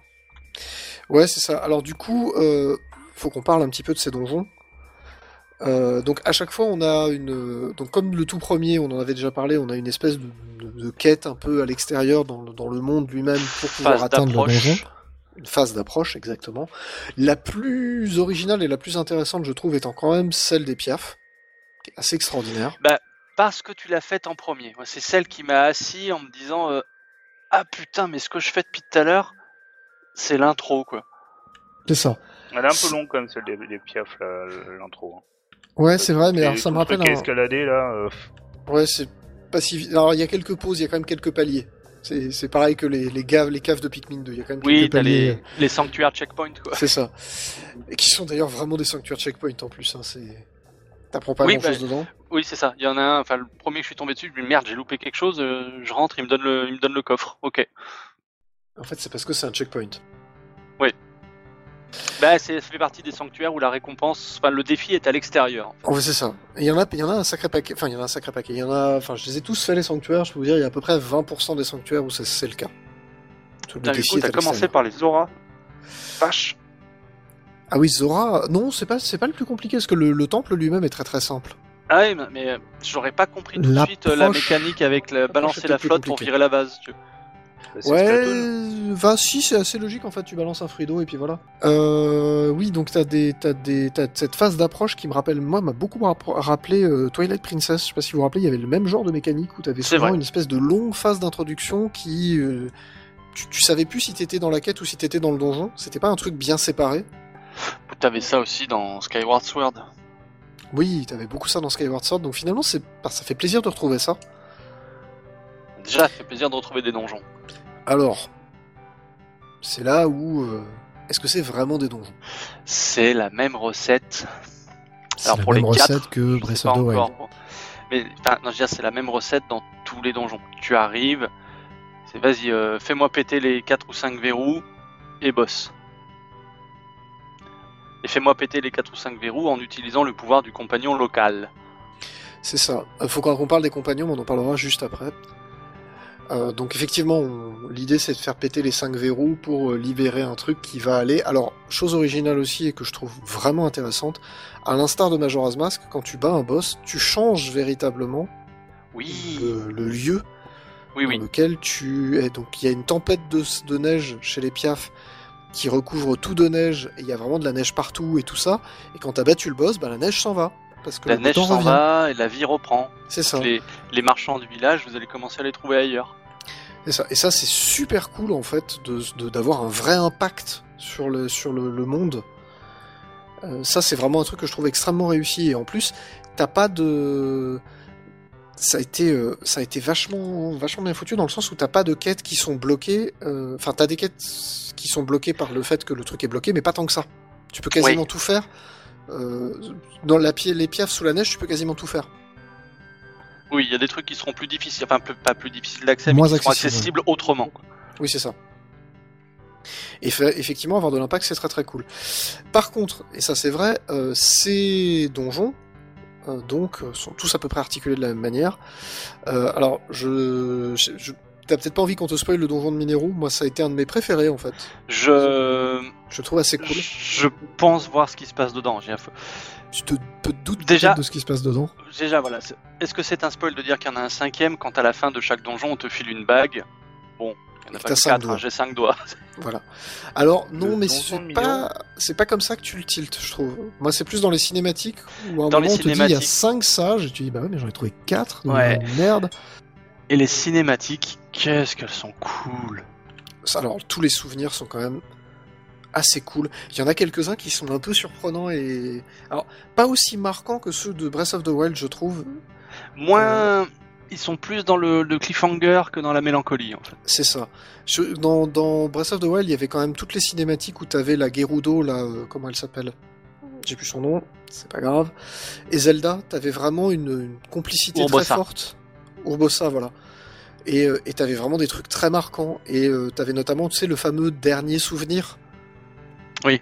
Qui était, euh, ouais, t'avais une putain de poussière dans l'œil à la fin, quoi. Quand même. Hmm. Bah là, j'ai, Là, un peu moins. je pense que ça dépend dans l'ordre, dans les de mémoire dans Breath of the Wild, le dernier, tu le débloquais euh, forcément en dernier. Celui du château, hein, on parle. Oui, c'est ça. Ouais. Le tout dernier, tu le débloquais forcément en dernier si t'avais débloqué tous les autres et À que moins tu que, avais. oui, non, euh, je dis une connerie, c'est à moins que tu sois un gros taré qui rentre dans le château en short et là tu pouvais tomber dessus, quoi. Voilà, mais c'est le dernier souvenir, c'était euh, c'est bah, c'est comment euh, dans Breath of the Wild, c'était comment tu comment ils ont perdu finalement. Hmm. C'est euh, la, la défaite qu'on te, raconte, mais de manière bah, t'as Zelda qui chiale et tout. Enfin, c'est ouais, t'as t'as beau rester bonhomme. hein. Moi, j'ai chialé comme une petite merde, hein, faut quand même le dire. Là, je trouve pas qu'on ait euh, un souvenir. Il y a quelques souvenirs un peu marquants. Je dis pas. Celui des bois perdus, je l'ai trouvé super. Voilà, il y en a quelques-uns bien, mais tu, par exemple, le personnage de Sonia, je le trouve intéressant, mais pas attachant. C'est vrai. Ah. C'est vrai, Ah. c'est vrai. Intéressant parce que c'est quand même un furry, même le dire. c'est quand même une furry. Voilà, ça a pas fait réagir Zergi, ça, le fait que, en fait, le roi d'Irul, à l'origine, c'est une grosse chèvre. non mais, Euh, J'en sais rien. Roll 34, on va dire. voilà. Oh merde, oh non Ah Là, non les, les, les Fury ruinent tout. Hein. Ah putain, quelle horreur. voilà, mais c'est vrai que le, le- le- je trouve que, euh, alors le, le mécanique de souvenir est peut-être mieux, enfin, peut-être mieux foutu. Pareil, il y a une phase d'approche. Il y a une phase d'approche aussi. ouais. Il y a une phase d'approche, les souvenirs, t'es es très très encouragé à prendre dans la hauteur pour voir où il est sur le, Exactement. sur le géoglyphe. Mais, et ça marche très bien. Bah, Par ouais, contre- c'est le meilleur moyen, sinon tu les trouves un peu au coup de bol. Hein. Ouais, Ouais, c'est dommage quoi. C'est un peu dommage. Mais euh, je comprends, je comprends les gens qui. Moi, j'en ai quelques-uns que j'ai trouvé au coup de bol. Mais tu vois, je trouve ça un peu moins marquant, pareil que dans Breath of the Wild, où t'avais vraiment juste une photo en disant le souvenir est là. Il faut vraiment avoir exploré le monde pour se dire, eh, mais j'ai déjà vu ce paysage. Ça doit être quelque part par là. Breath of the Wild, c'était GeoGuessr en fait. C'est ça. Mais C'est exactement ça en plus. C'est vraiment GeoGuessr. Mais du coup, t'avais un côté euh, vraiment très. on te force à l'exploration finalement. Là, le, le côté GeoGuessr, c'est une quête annexe que j'ai découverte sur le tard. T'as une quête dans les relais, en fait, où il faut aller Ah oui, oui, prendre oui. des photos à droite à gauche euh, du monde pour, euh, pour, euh, bah, pour faire des tableaux dans les relais. quoi. Je- on en parlera après des, des- des très très bonnes quêtes et des choses comme ça. Euh, donc on a, on a évoqué les souvenirs, on a évoqué une petite partie de l'histoire, on va pas tout évoquer. On a évoqué les donjons. Alors moi je le répète, le donjon de Mineru c'est un de mes préférés parce que je trouve qu'il est. euh, alors c'est à peu près le même principe que les autres, c'est-à-dire c'est effectivement quatre clés à, Ouais. à, à faire sauter. Ah. C'est pas tout à fait ça, mais je, je voilà, je vais pas en dire plus pour pas te spoiler, mais même si on a dit qu'on spoilait, je je respecte un minimum ça. Euh, mais il y a un côté cool, c'est que c'est euh, un donjon où il y a euh, en fait les quatre les quatre clés sont véritablement quatre énigmes et quatre énigmes où tu es obligé de te servir des pouvoirs des Sonao. Tu es obligé de te servir des véhicules des Sonao et des trucs des Sonao. Ok. Donc je trouve ça assez cool en fait, c'est vraiment euh, c'est le donjon le donjon machine en fait. Ok, ok. Donc, Ah, un voilà. donjon qui fait appel à ce système de physique qui est de la pure magie noire. qui est de la pure magie noire où t'as, et t'as vraiment des trucs complètement claqués au sol où tu te dis c'est pas possible. Effectivement les, les chaînes qui sont vraiment modélisées, les trucs comme ça. Les, Donc, les ponts, les ponts suspendus. euh, Comment ce truc peut tourner sur Switch quoi, putain Magic. J'en sais rien. Je sais pas comment les mecs ils ont fait. Vraiment, le je me processeur pose la question. de la Wii. C'est ça. Installé par les Pikmin dans la nuit. Et il euh, y a Tenshin qui nous dit sur le, sur le chat, il est un peu rapide le donjon de Minero, et je suis d'accord en fait, mais il est pas si rapide que ça. Il dure à peu près le même temps que les autres, simplement il est très très bon. Et donc t'as envie qu'il dure plus longtemps, t'as Ah, en envie même qu'il y ait des trucs en euh, plus. T'as une phase après où faut faire, euh, faut l'escorter jusqu'à un endroit. chiant, donc, ouais. euh, C'est un peu chiant, mais bon, ça rallonge. Ça rallonge, mais c'est pas la partie la plus intéressante. hein. C'est voilà, c'est quand même. euh, Bref, donc euh, voilà, il y a un truc moi qui m'a un peu choqué par contre, c'est le recyclage de boss. Alors, on n'a pas parlé des boss jusqu'à présent, mais là, contrairement à Breath of the Wild où en fait c'était entre guillemets le même boss dans chacun des donjons. Ouais, il changeait de pattern, mais c'était le même. ouais. C'est ça. Voilà. C'est, euh, t'avais euh, l'ombre de Ganon des éclairs, l'ombre de Ganon de l'eau, l'ombre de Ganon du feu, l'ombre de Ganon du vent. Là, il change de, il change de, de pattern finalement. Enfin là, c'est vraiment des vrais boss, mais euh, et qui sont pas trop mal d'ailleurs. Euh, Il y en a donc il y en a cinq au total. Il y en a un que t'as dû pas faire du coup. Euh, alors, je pense qu'il il y en a des optionnels. Alors, il y un- Enfin, des Euh, optionnels. Il y en a des secondaires. Le, la fin de l'approche des, du donjon des Gorons, est-ce que c'est un boss? Ah euh, discutable. Euh, ouais, moi j'aurais dit plus une espèce de créature qu'un boss. Oui, c'est un, c'est un mini-boss, donc il C'est reviendra ça, c'est un mini-boss. Parce que, voilà, il y a, il y a des vrais boss avec une vraie façon de les battre qui utilisent le pouvoir de ton compagnon pour le donjon de, que tu es en train de faire. Et ça, c'est quand même assez cool aussi. Parce que tu n'as pas un objet spécial par donjon, mais tu as quand même un pouvoir par donjon. Qui ont changé depuis Breath of the Wild, on, on- on- Oui. on en reparlera. Euh, donc tu as vraiment euh, un pouvoir, euh, et, et le, le boss te force systématiquement à te servir du pouvoir. En tout cas, ça simplifie énormément les choses. Je pense que t'es obligé. Hein. Euh, pas tous les boss. Je hein. pense le, à- le boss dans les airs, par exemple, tu peux tout faire sans. Le Oui, boss des oui, piafs, vrai. tu peux faire sans. Non, Mais, je euh, Gerudo, tu t'es obligé. Gyrudos. Je crois que piafs, je me suis pas servi du. du Ouais, tu vois, les piafs, t'es pas obligé. Gerudo, t'es obligé. Goron, t'es Ah non, obligé. Gerudo, t'es pas obligé. Gerudo, t'es pas obligé Tu peux utiliser que des, des fruits éclairs et des. Ah, d'accord, ok. Mais par contre, c'est tu tu t'en chies des bulles. Hein, c'est- Oui, ok. Alors pareil, côté Zora, t'es pas obligé non plus, mais c'est vachement plus long, quoi. Non, Goron, t'es obligé, par contre. Goron, non plus. Non, parce que non, tu pourrais y aller à la bombe. Tu Oui. peux y aller à la bombe ou à la bombe à retardement. Ça marche. Ouais. Alors, Hmm. pas à la bombe, parce qu'elle s'e- t'explose à la gueule. Ouais, c'est vrai. Par contre, à la bombe à retardement, euh, bombe à retardement avec, euh, avec du, du, du collant dessus, là, avec euh, de la super glue, euh, tu peux faire pas mal de trucs. hein. Par contre, t'en chies, hein, clairement. euh, Oui, donc t'es fortement encouragé à. T'es, ouais, c'est même, euh, enfin, c'est même plus fortement, enfin, c'est, c'est- le bon sens veut que tu vas pas te compliquer la vie. C'est plus comme ça que je le vois. Yes. Ça paraît assez logique en fait de faire comme ça, donc tu le fais comme ça. Euh, mais euh, ce qui est ce qui est très bizarre, et je sais pas si ça vous a fait la même chose, c'est que donc quand on explore les abysses, Oui, eh ben on recroise ces boss là, et en fait ils sont recyclés, mais de ouf quoi. mais c'est les mêmes. Eux, ils ils sont plusieurs fois euh, tous. C'est ça. Alors non pas, t- alors je sais pas si tous, parce que moi il y en a un que j'ai jamais recroisé, c'est Goma. Donc le- la grosse araignée des Gorons, je l'ai jamais recroisé ailleurs Si, dans si, les si, abysses. je crois que je crois Elle y est dans les. Moi, j'ai dû la croiser, je crois, à un endroit. Merde, parce que j'ai, Elle est peut-être moins recyclée. parce que je sais que le, le boss des Piaf, je l'ai eu au moins deux fois dans les abysses. Ah, je l'ai pas encore eu. Ah bah les piafs deux fois, les le- la reine des Gibdo, donc le, le gros insecte qui, qui est, qui est d'ailleurs très... Là, c'est celui des Zora que j'ai eu deux fois, et putain, je le trouve relou, ce boss. Ah il est relou putain. En plus il a, il a, il est, enfin je veux dire il a pas beaucoup de sens je trouve comme. euh, Bah, il est. Une fois que t'as compris le truc, t'as plus qu'à appliquer la recette, et il faut le faire plusieurs fois, quoi. Ouais. Mais j'ai, alors j'ai l'impression qu'ils y sont tous, alors j'ai l'impression qu'ils y sont tous deux fois, sauf Goma qui y est qu'une seule fois en plus du donjon. Ou pas encore trouvé. Ou peut-être, alors ben, moi j'ai, trouvé toutes les racines, donc normalement je suis passé partout. Et puis ça se voit en fait quand tu regardes la carte des abysses, t'as une énorme arène, tu sais que c'est Ouais, un boss. un... oui, un amphithéâtre souterrain, ouais. Oui, puis bah, t'as pas souvent grand chose. Hein. T'as quoi T'as un coffre avec un petit trésor, mais bon, enfin, je sais plus. T'as un petit trésor et t'as généralement euh, 100, 100 cristaux qui te permettent d'avoir une, une batterie supplémentaire. Oui, c'est pas terrible, quoi. Disons que euh, il y a plus intéressant. Le trésor est parfois cool, hein, c'est souvent de l'équipement un peu sympa. Mais c'est vrai que bon. On est loin a du... pas y a des recettes de craft ou Alors, tu- les c'est recettes que de... dans les mines Non, les recettes de craft, c'est dans les mines.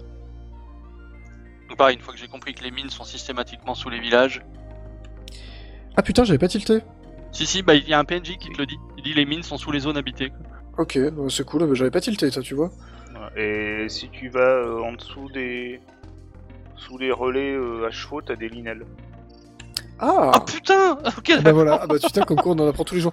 Et alors pareil, alors je, je le précise parce que moi je l'ai appris grâce au topic spoil du royaume sur le forum du dojo, c'était super intéressant. Euh, c'était euh, les racines sont reliées au sanctuaire. Oui. Ils sont dessous. Ça, Ouais. ça, très vite tu le remarques et c'est le nom du sanctuaire à, à l'envers. Exactement. Ouais. Ouais C'est du très coup, c'est pratique cool. pour l'exploration. Si t'as avancé les abysses, ça te permet d'avoir un repère à la surface et inversement. Quoi. Exactement. Mais alors du coup, moi qui m'étais dit, bah je finis tous les sanctuaires et puis ensuite je vais aller tataner Ganon. Et je m'étais pas du tout intéressé aux racines. Quand j'ai découvert ça, je me suis dit, ah ok, donc en fait il y a une racine là, il y a une racine là, il y a une racine là. Et j'ai commencé à toutes les mapper Oh, comme ça et à les trouver. Alors Hugo nous dit que sous les statues de la déesse, il y a des statues de Jin.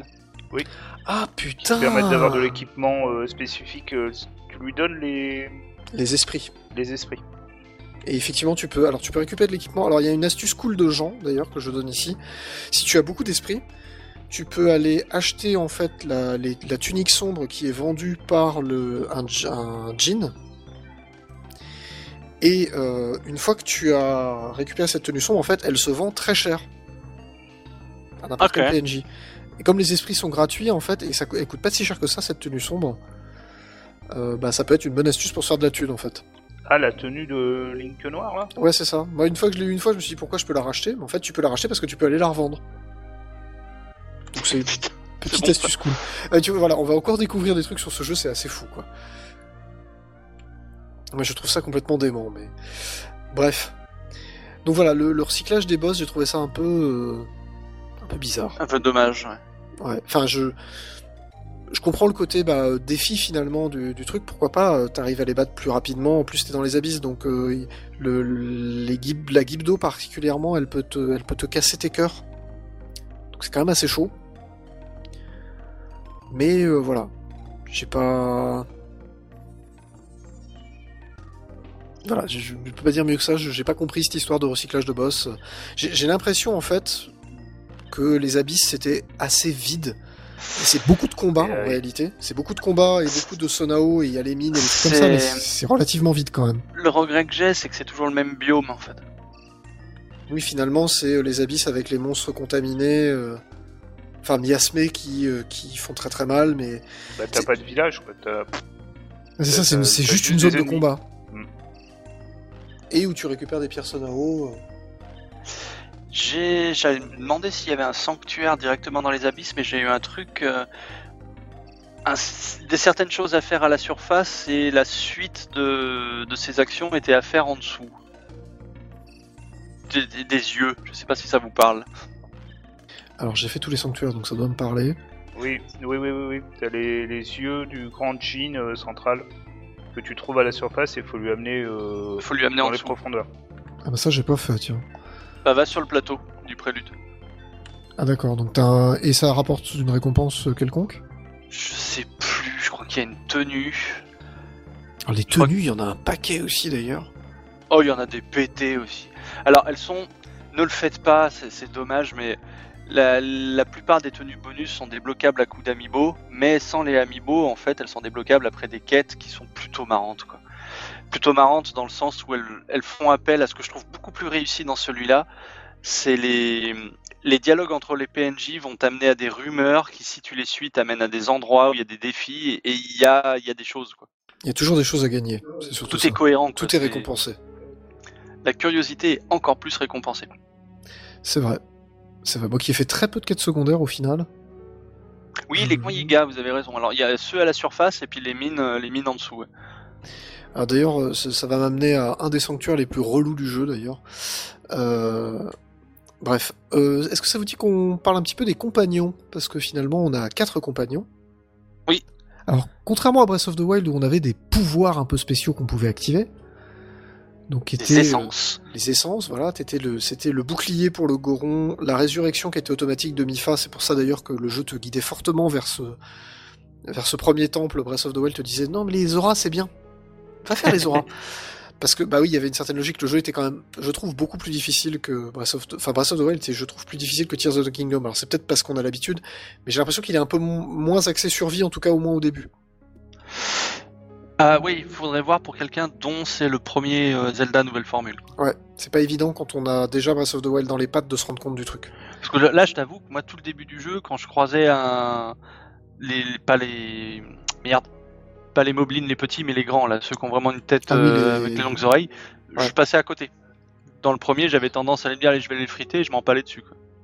Ouais, là, là, t'es peut-être plus prudent aussi. Bon, après, il y a une difficulté supplémentaire, c'est que quand tu es dans les abysses, euh, tu, tu as aussi le- les miasmes qui contaminent. Donc, quand tu prends un coup, en fait, c'est des cœurs que tu ne peux pas retrouver, à moins d'avoir des, de la nourriture spéciale qui te permettent de Ouais. les retrouver.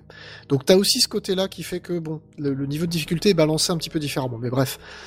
Donc, les compagnons ont des, ont des pouvoirs très différents et ils t'accompagnent. Alors, leurs esprits t'accompagnent. Alors, sauf un où c'est pas l'esprit, c'est carrément le mec, mais euh, voilà. Mais ça, tu l'as pas encore. Ouais, mais je me doute. Tu te doutes, oui. Bah, t'as dû avoir j'ai tous les beaucoup d'indices sur le sujet, ouais. J'ai tous les souvenirs.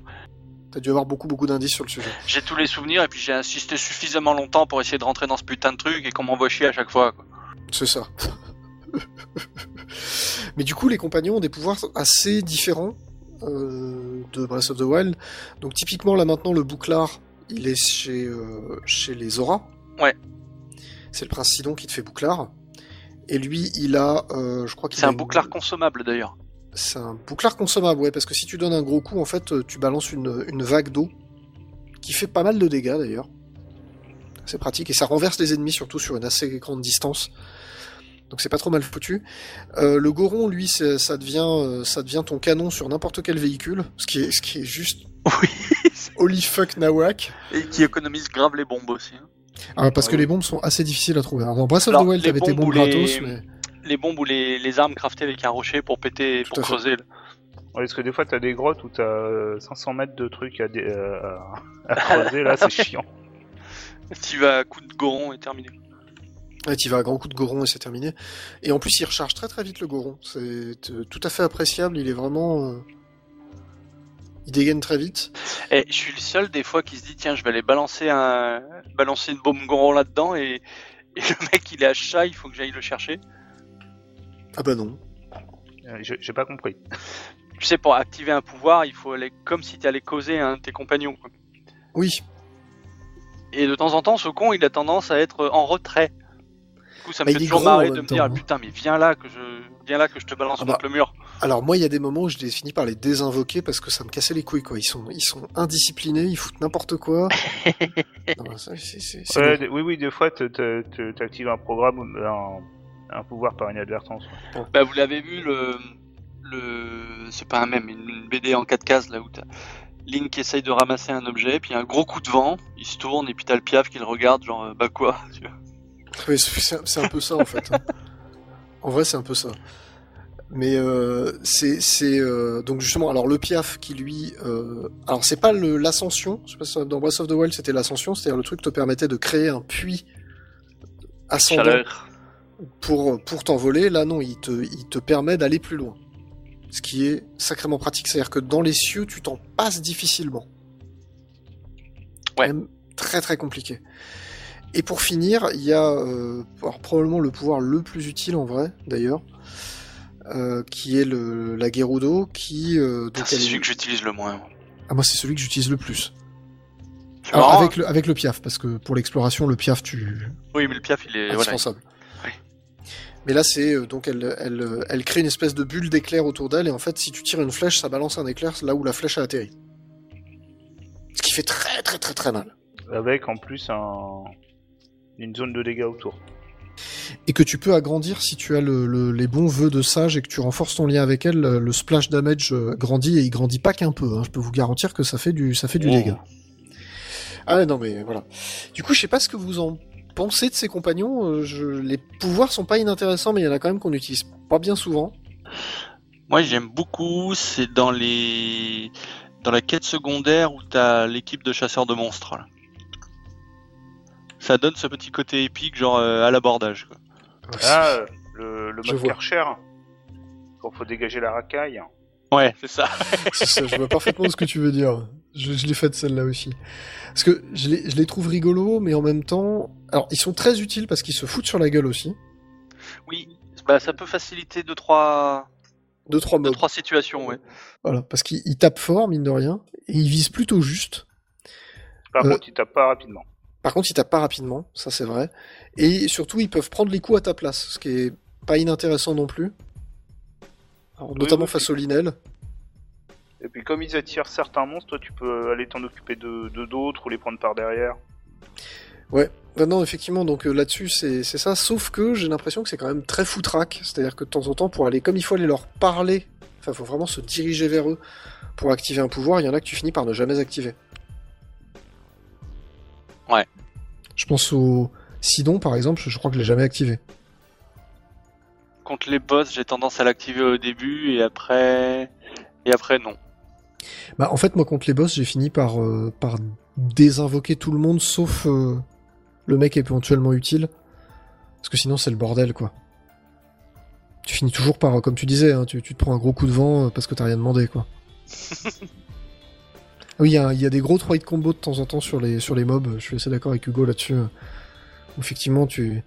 T'as le piaf qui balance une flèche, t'as le goron qui balance un coup d'épée, puis t'as le, le Zora qui balance un coup de pique, et puis t'as la, la Gerudo qui arrive et qui balance deux coups d'épée. Il y a des mobs, ils se font, ils se font ratatiner comme ça, quoi. Bref, donc je sais pas ce que vous en pensez de ces compagnons. L'idée est intéressante. J'ai l'impression que c'est un peu sous-exploité. Sens où. euh, Ouais, à part bon, celui qui creuse, c'est vrai que les autres auraient pu être utilisés un peu plus dans des petites énigmes ou des.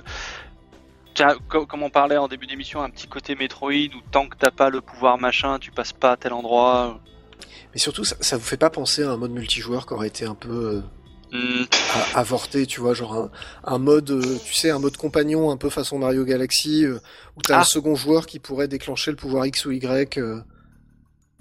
peut-être, J'ai l'impression d'une idée qui a pas été au bout. peut-être, peut-être, ouais. Mais euh, voilà, je, je ne sais pas, mais j'ai pas dit qu'ils étaient inutiles, hein.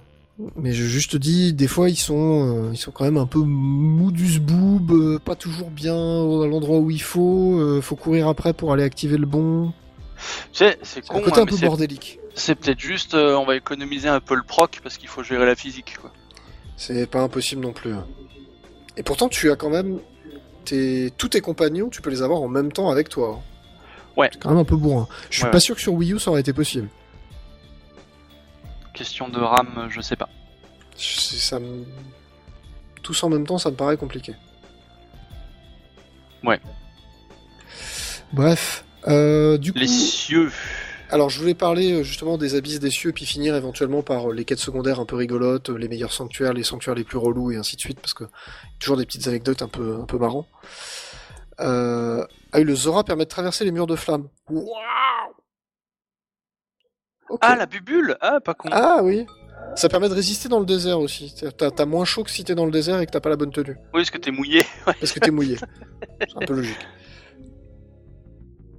Euh, bref, donc oui, euh, finalement, je sais pas ce que. Donc les abysses, on en a déjà un peu parlé.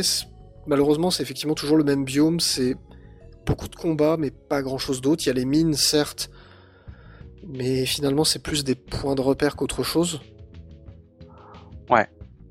T'as les endroits remarquables, genre tu sais, en bas à droite où t'as euh, cette partie de map qui fait un tourbillon.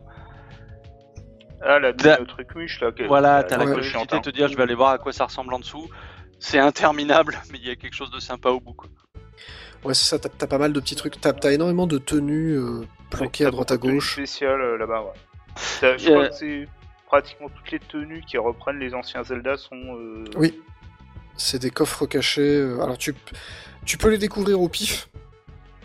Ou alors tu peux avoir des cartes que tu ramasses dans les cieux qui te permettent d'aller savoir exactement où est le coffre pour trouver. Les grosses croix jaunes, là. C'est ça. C'est ça, c'est ça. Rien à voir avec la quête euh, des déguisements. là. La quête des, pardon, des, des fringues euh, trop bien sapées. Euh, non, je- alors je l'ai pas faite celle-là. euh, je connais. je- j'ai- Trésor de lambda, voilà. C'est ça. Les enfants, moi, l'ont faite. Moi, je l'ai pas faite. Mais euh, je, je, je trouve que voilà. que le- le- Et après, il y a les cieux. Alors les cieux, c'est peut-être un peu plus intéressant dans le sens où, même si c'est très éparpillé, c'est relativement dense. Je veux dire, au sens, Il y a finalement la plus grosse île, c'est l'île de départ, ce qui est un, un peu bizarre en fait. Ouais, c'est le plateau du prélude de, celui-là, quoi. Mais c'est la plus grosse zone en fait dans les cieux et finalement euh, c'est très éparpillé. Chaque île est assez petite, mais du coup c'est extrêmement dense en réalité. Et en donjon, t'as 32 donjons dans les cieux. Enfin, t'as 32 Ok. sanctuaires dans les cieux, ce qui est quand même euh, ça fait une petite masse. Euh, alors que finalement t'as as très peu de surface en réalité là-dessus. C'est finalement pas si vertical que ça. Bah, c'est ce que j'allais dire. Il y a certaines.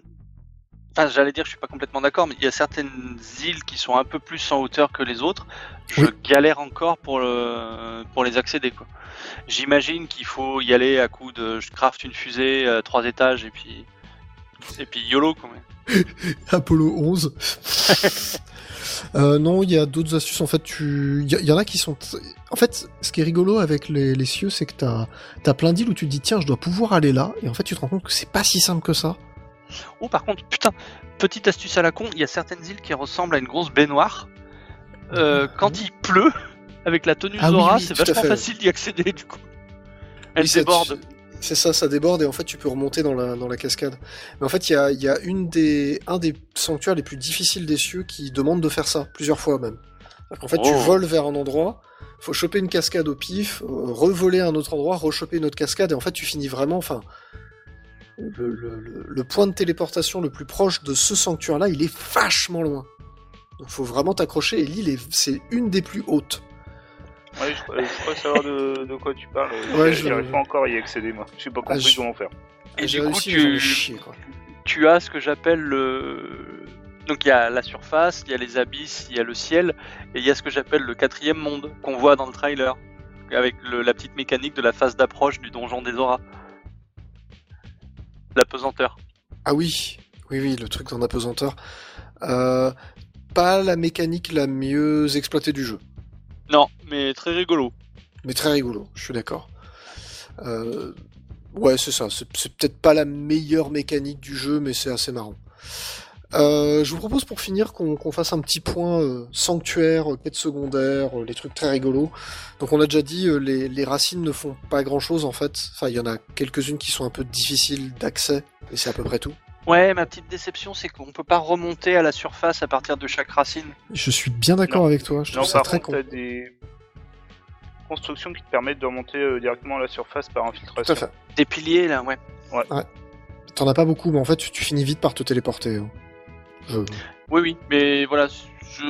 la première fois que je suis descendu dans, descendu dans les abysses, j'ai cherché à remonter à la surface par un moyen euh, naturel, et puis j'ai fini par, euh, par me rendre compte que non, il fallait me téléporter. Quoi. Alors après, tu peux utiliser une montgolfière aussi, ça marche très bien. Par le, le trou par lequel tu es rentré, C'est ça. elle, mais- elle te pète pas dans les doigts, toi, au bout d'un moment? Alors, elle, Si, au bout Alors- d'un moment, si, et pareil pour les, les oiseaux, là, pour les planeurs. c'est ça. C'est c'est pénible, ça d'ailleurs, on est d'accord? Ouais, c'est C'est- un peu- bah, en fait, c'est pour éviter que ça soit trop craqué. quoi. Ouais, on est Voilà, mais- limiter l'exploit. euh, ouais. Ou sinon, euh, ce que tu peux faire aussi, c'est vu que les dragons euh, Ah, il cycle. euh, la nuit dans les abysses, au moment où ils rentrent, toi, tu peux euh, éventuellement remonter. C'est la nuit, putain, merci, je me demandais Et ce voilà. que c'est. Ok. Non, c'est la nuit en fait, c'est au coucher Non, la du nuit, ils sont à soleil. l'extérieur, je sais plus, ou le... et le jour, ils sont dans les abysses? Euh, Ouais, Il y a non, un non, truc comme ça. Oui, c'est ça, c'est au coucher du soleil ou au lever du soleil, ils, ils passent de l'un à l'autre. Oui, ils vont, ils vont Ah, dans les abysses au lever du soleil. Ils passent la journée euh, dans les profondeurs et le, la, la nuit. euh, ou alors ça dépend peut-être des dragons. Peut-être pas, t'as pas, pas, pas, ah, pas pour tous, mais ouais, ouais. Ah putain, excellent, j'avais pas percuté ça. Il y a plein de trucs comme ça. Donc on- voilà, les racines servent pas à grand chose. Par contre, les sanctuaires, il y a des trucs très marrants. Euh, alors, il y a des sanctuaires un peu lourdingues. Euh, Il y a pas les, mal. les abysses, ça sert à avoir des bombes. Oui, c'est ça. les- Et des fleurs Euh, confusion qui sont très pratiques. Ça, on est bien d'accord. Les bombes, c'est le truc que j'ai collecté le plus parce que putain, qu'est-ce que ça fait Ça fait extrêmement mal. Les bombes sur les flèches, je crois que j'ai dégommé un nombre de de- d'inox avec ça, euh, absolument hallucinant. Mais bref, donc les ouais les, les sanctuaires, il y en a il y en a beaucoup en fait euh, dans les donc moi j'ai fait tous les sanctuaires, donc les 132, les 120 de la surface, les 32 qui sont il y en a 100, c'est ça, il y en a 100 152 152 au total. Donc 120 racines, 120 sanctuaires à la surface, 32 sanctuaires dans les cieux.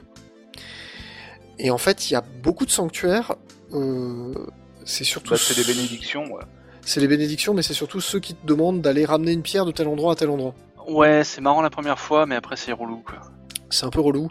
Alors quand il y a un monstre à battre, Voilà. pourquoi pas Bah, si par contre j'aime bien ceux dans les cieux qui te demandent de faire joujou avec les la... Propulseur, là. les propulseurs, ouais, exactement. Ça, ça j'aime bien, surtout que j'aime bien le fait que quand tu te foires, la, la pierre, euh, la pierre réapparaît à son point de, à son point d'apparition.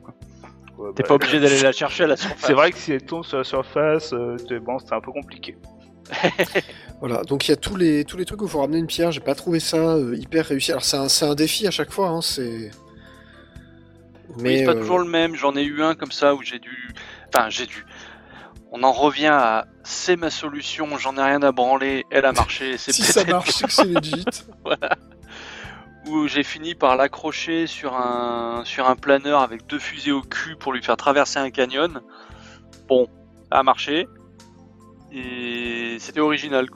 Il y en a un qui m'a marqué comme ça, c'est tu, tu, tu... Le truc est à la surface, donc le, le cercle où il n'y a pas la pierre, il n'y a pas le caillou, il est en haut, et en fait t'as une grotte qui est vraiment au centre, on dirait un trou du cul, hein. c'est vraiment, t'as t'as un trou, t'as une espèce de grosse poche à l'intérieur, t'as plein de méchants dedans, donc tu castagnes des méchants.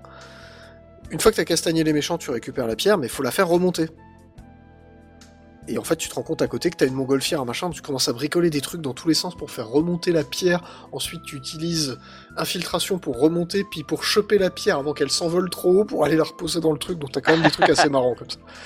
Et je suis pas sûr que ce soit la meilleure solution. Alors j'ai vu des gens qui faisaient des projections, qui, qui avaient fabriqué une espèce de catapulte pour balancer la pierre. Enfin bon, bref. Ouais, t'as la même chose que les, les Korogu qui font ramener à leurs copains. Ouais, voilà, t'as des C'est l'usine à solution à la con, ça c'est toujours très drôle. Bah, T'as le fameux, mais qui avait même été donné par Nintendo sur leur, euh, sur leur chaîne YouTube, là où tu. tu La fous- flèche. Ouais, la flèche, tu fous un gros bout de bidoche sur une flèche, tu la balances vers le truc, puis tu utilises retour, enfin, rembobiné, pour euh, ramener le Korogu, quoi. Je trouve ça fou. Ouais.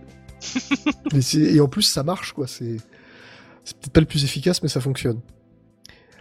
Bref. Donc voilà, il y, a des- il y a des sanctuaires euh, assez rigolos. Moi, je, je trouve que parmi les sanctuaires les plus intéressants, alors il y a tous ceux où on t'apprend à te servir de la physique du jeu et d'un objet et d'un amalgame particulier, Oui, et- avec et, des la, objets Sonao. avec la recette Nintendo classique où la première salle, la solution est évidente pour te montrer comment ça marche, et après ça se complique. C'est ça. Et t'as notamment tous les jeux avec des batteries et des trucs électriques où t'es obligé d'aller bricoler des, des, des machines de plus en plus folles pour arriver à résoudre l'énigme. Je trouve ça, il y a vraiment des trucs très rigolos, notamment avec le vent, avec des ventilateurs, avec des choses comme ça. J'adore ceux avec les, les bouboules suspendus à des chaînes qu'il faut Oui. balancer dans une cible. Ça, c'est très très. Surtout que t'as vraiment des solutions.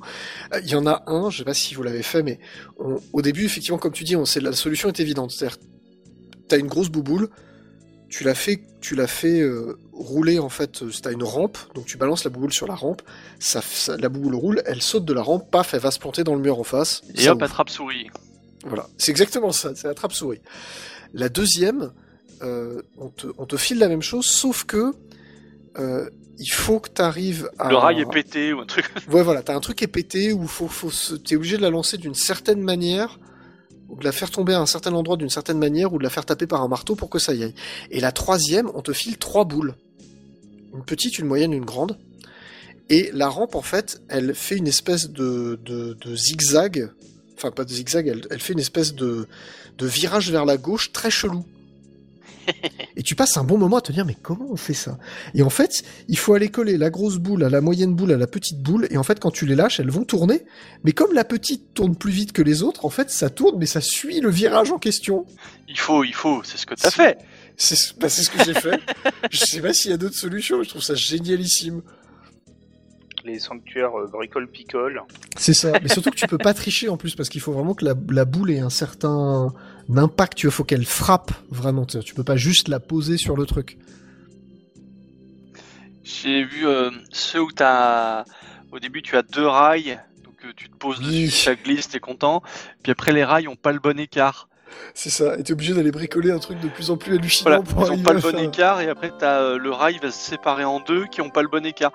J'y suis passé à, à coups de planche en essayant de me bricoler un truc en T. J'avais systématiquement ce guide qui était au milieu des rails et ça, ça a marché. Euh, t'as d'autres gens, eux, qui vont amalgamer un wagon sur un bouclier et puis YOLO, ça fait un skateboard. Ouais, non, mais voilà, t'as vraiment. euh, je trouve que c'est les plus créatifs. Et il y a un deuxième type de sanctuaire que j'ai beaucoup aimé, même si malheureusement je trouve sur, le, sur la fin du jeu t'es un peu trop puissant, c'est les sanctuaires à poil.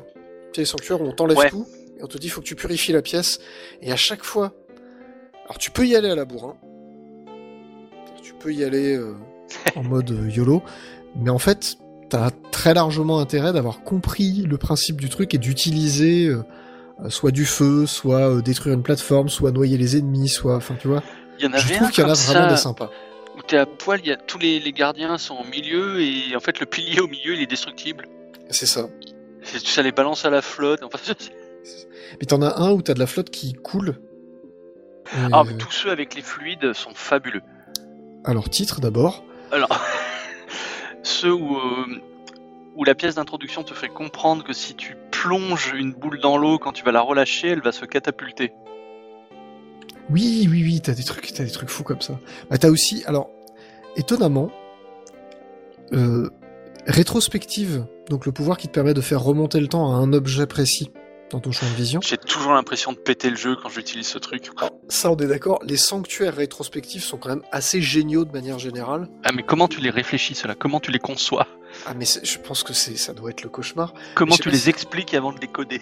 C'est c'est quand même le un des pouvoirs les plus du jeu quand tu te rends compte à quel point ça a une utilité pour quasiment tout. Tu peux quasiment tout résoudre avec rétrospective. Et Je l'ai déjà dit dans la première émission, ce truc c'est de la magie noire aussi. hein. C'est clair, mais tu sais que les. T'as vu que les. Merde, les lithorocs, tu peux les battre avec rétrospective. Je le, mais je le fais systématiquement. J'attends systématiquement qu'ils me balancent un de leurs bras et je leur renvoie dans la gueule. Mais en fait, il y a plein d'autres trucs que tu peux faire comme ça avec rétrospective. Oh Il y a plein d'autres ennemis que tu peux latter comme ça. Merde, les griocs Alors, les griocs, je pense pas, parce qu'ils te lancent rien. Par contre, les inox, qui te balancent de temps en temps, pareil, des cailloux, des arbres, euh, tu peux les renvoyer. Les, les Octoroks aussi, ça marche très bien. Les Octoroks, ça marche super bien. J'ai Oui, pas essayé sur les linels avec leurs flèches, mais je suis sûr que ça pourrait marcher. Putain, ça peut être drôle. Bref. Enfin bon, mais voilà, il y a des sanctuaires assez géniaux, et euh, je, je vais personnellement donner un mauvais point à un sanctuaire qui est le dernier que j'ai complété. Donc sur les 152, Ah, le dernier, ah, c'est dommage. c'était le dernier. Il y a un sanctuaire qui en fait est très con, je trouve. Pour pouvoir le débloquer, c'est-à-dire pour pouvoir aller dans le sanctuaire, tu es obligé d'avoir la tenue Yigas complète. ouais, je vois lequel c'est, ouais.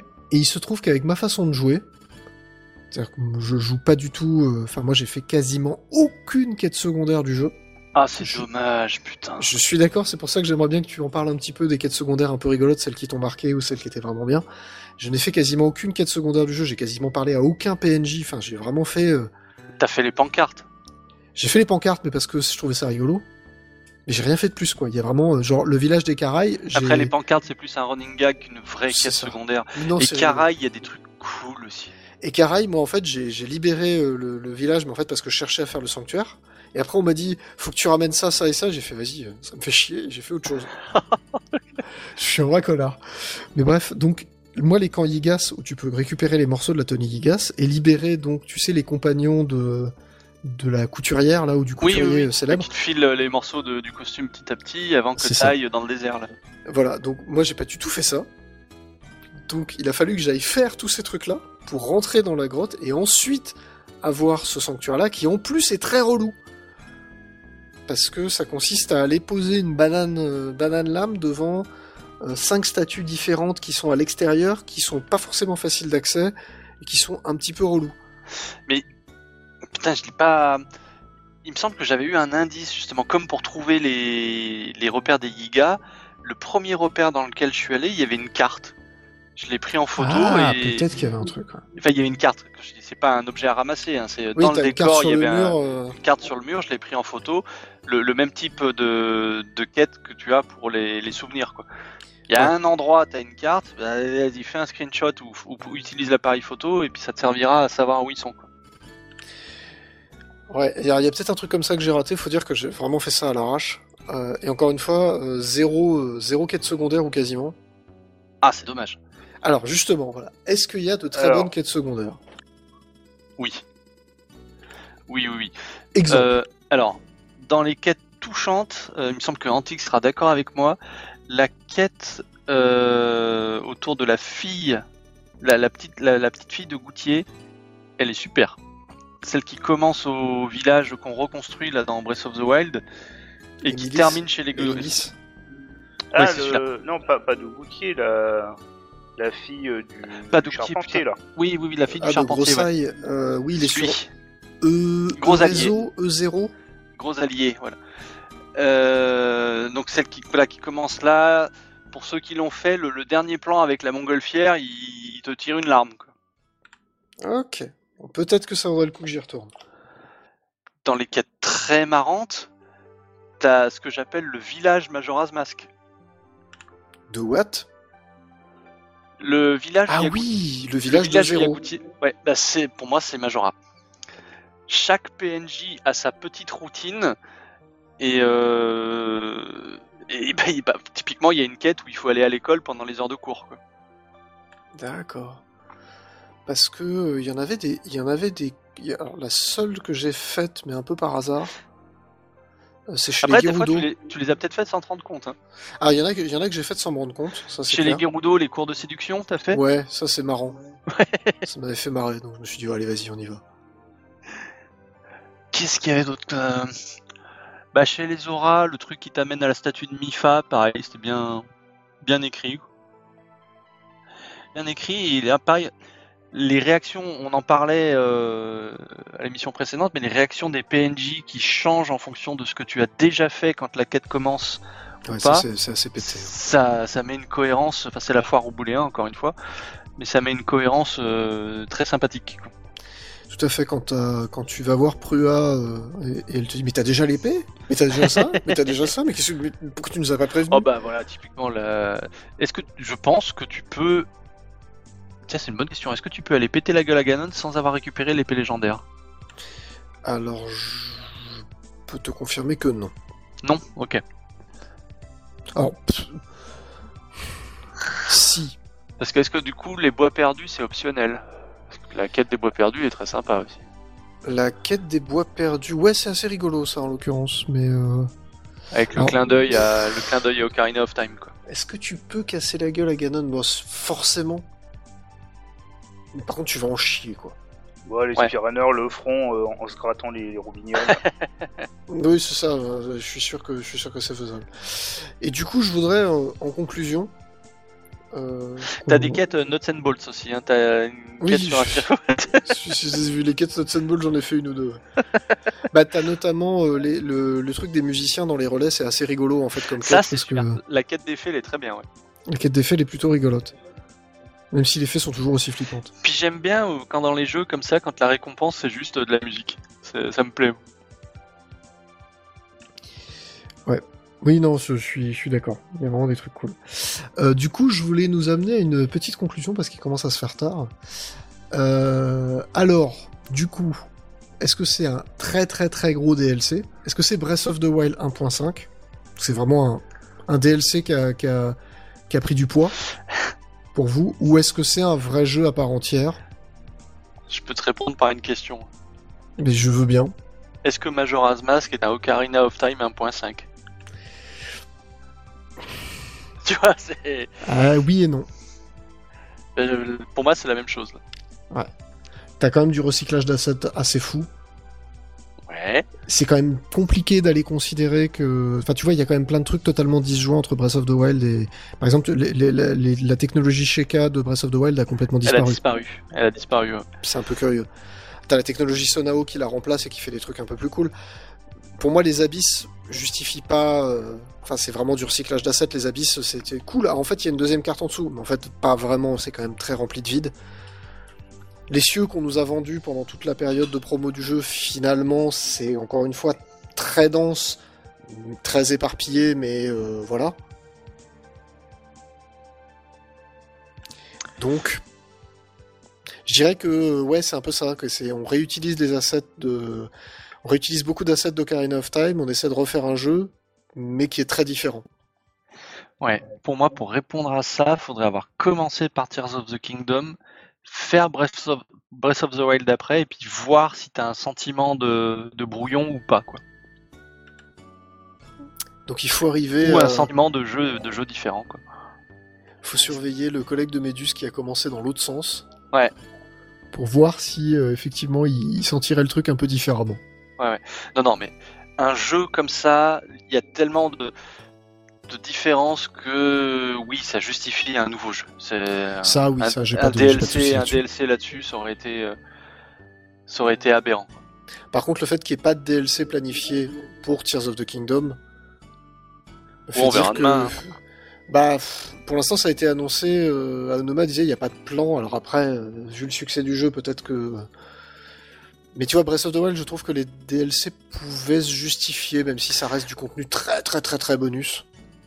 Très bonne. Il y a un clin d'œil là-dessus. D'ailleurs, oui, pareil que j'ai appris sur le, le topic en question. Si vous avez fait le DLC de Breath of the Wild, dans la maison de Link, il y a un élément de décor qui change. Oui, tout à fait. Enfin, si vous l'avez fait, vous l'avez fini. Ce qui est pas évident à finir, d'ailleurs, parce que je crois qu'il faut finir le truc de défi. euh. Ah, ou c'était juste le. Non, bref, bref. C'est la photo. Hein. Oui, oui, non, mais c'est ça. Mais euh, ce qui est, ce qui est, oui, mais du coup, alors par contre, il y a quand même euh, la même déception pour Breath of the Wild pour le boss de fin. Mais ça, je te laisserai le découvrir. Je vous laisserai Ouais. le découvrir puisque Zergi non plus n'a pas battu le boss de fin. L'histoire, me... je la trouve mieux racontée dans celui-là. Même si la mécanique de narration est la même, ça, ça passe mieux, quoi. On n'est plus dans le héros amnésique, quoi. Ouais, c'est c'est un peu différent. Je, encore une fois, je, je, il y a plein de choses que je trouve mieux foutues, mieux amenées, mieux Plus racontées, cohérente, quoi. plus cohérente, ça je, je suis 100% d'accord. Euh, notamment le fait que euh, t'es pas tout seul à tataner contre Ganon, t'as, plein d'équipes derrière toi, en fait. Ouais, c'est ça. T'as tout un peuple derrière T'as toi, tout un quoi. peuple derrière. Non, mais c'est vrai qu'il y a le côté je change. Encore une fois, comme Majora's Mask, il y a le côté t'as battu un boss, bah ça change le cours des événements. Hmm. Ça change le- la vie des gens. T'as- Tu sauves véritablement les piafs, les auras, les gorons et ainsi de suite. Qui pouvaient pas t'aider parce qu'ils avaient leur propre merde, mais qui derrière forment une équipe de choc pour venir tataner euh, le gros monstre. T'as euh, Prua, euh, tous les tous les mecs du village de d'Emilis, tous les mecs de E0, tous les mecs de Ekarai. Enfin, tu vois, tu sens que tout le monde est derrière toi. Yes, yes. Tous les Gerudo sont derrière toi et tout, donc ça, je trouve ça très cool comme idée et ça marche bien. Par rapport à Breath of the Wild où effectivement tu te sentais peut-être un peu plus seul. Bah, tout le monde était mort. Ouais, ça simplifie pas. On va quand même être honnête.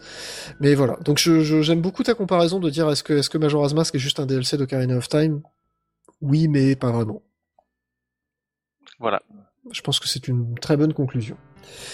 Euh, bon, bah on va se, on va se quitter là, je pense. Euh, on vous donne rendez-vous pour le Nintendo Direct de demain. Qu'est-ce qu'on les est drôle. bâtards. Les gros bâtards. Les très très gros bâtards. Un jour, on aura ta peau, Nintendo. Euh, voilà, donc en attendant, nous on va se faire de très très gros bisous. Je vous remercie euh, dans le chat à avoir été nombreux et euh, sur ce plateau à être tout aussi nombreux et enthousiastes pour ce dojo bar de rentrée. Dans deux semaines, nous parlerons très probablement du Nintendo Direct de demain, surtout qu'il y a beaucoup de rumeurs qui circulent dessus. Une Switch 2, un F0, un nouveau Donkey Kong. Metroid Prime 4. Mais tr- Non, mais peut-être le 2. Parce que là, là, tu nous tauntes avec un nouveau F0, donc bon, euh, voilà quoi. tout le monde s'en fout. Eh putain, mais F099, j'y crois. Enfin, je me suis auto-persuadé. J'y crois pas une seconde. Alors il y a apparemment un leaker un peu sérieux, donc un X. hein, comme on dit, euh, un peu sérieux qui a dit euh, non non euh, la, la Switch 2 est annoncée, euh, il y a un F0 qui est annoncé, il y a un Donkey Kong qui est annoncé, qui sera un Mario Mario versus Donkey Kong. Moi je dis pourquoi pas. Ouais. Moi j'y crois moyen. On verra bien demain. Ça Bref, ferait beaucoup avec le pitch qu'ils ont sur le feu. c'est ça ça fera peut-être beaucoup. En tout cas, on vous fait des gros bisous et on vous dit à dans deux semaines. Ciao tout le monde. Bisous. bisous.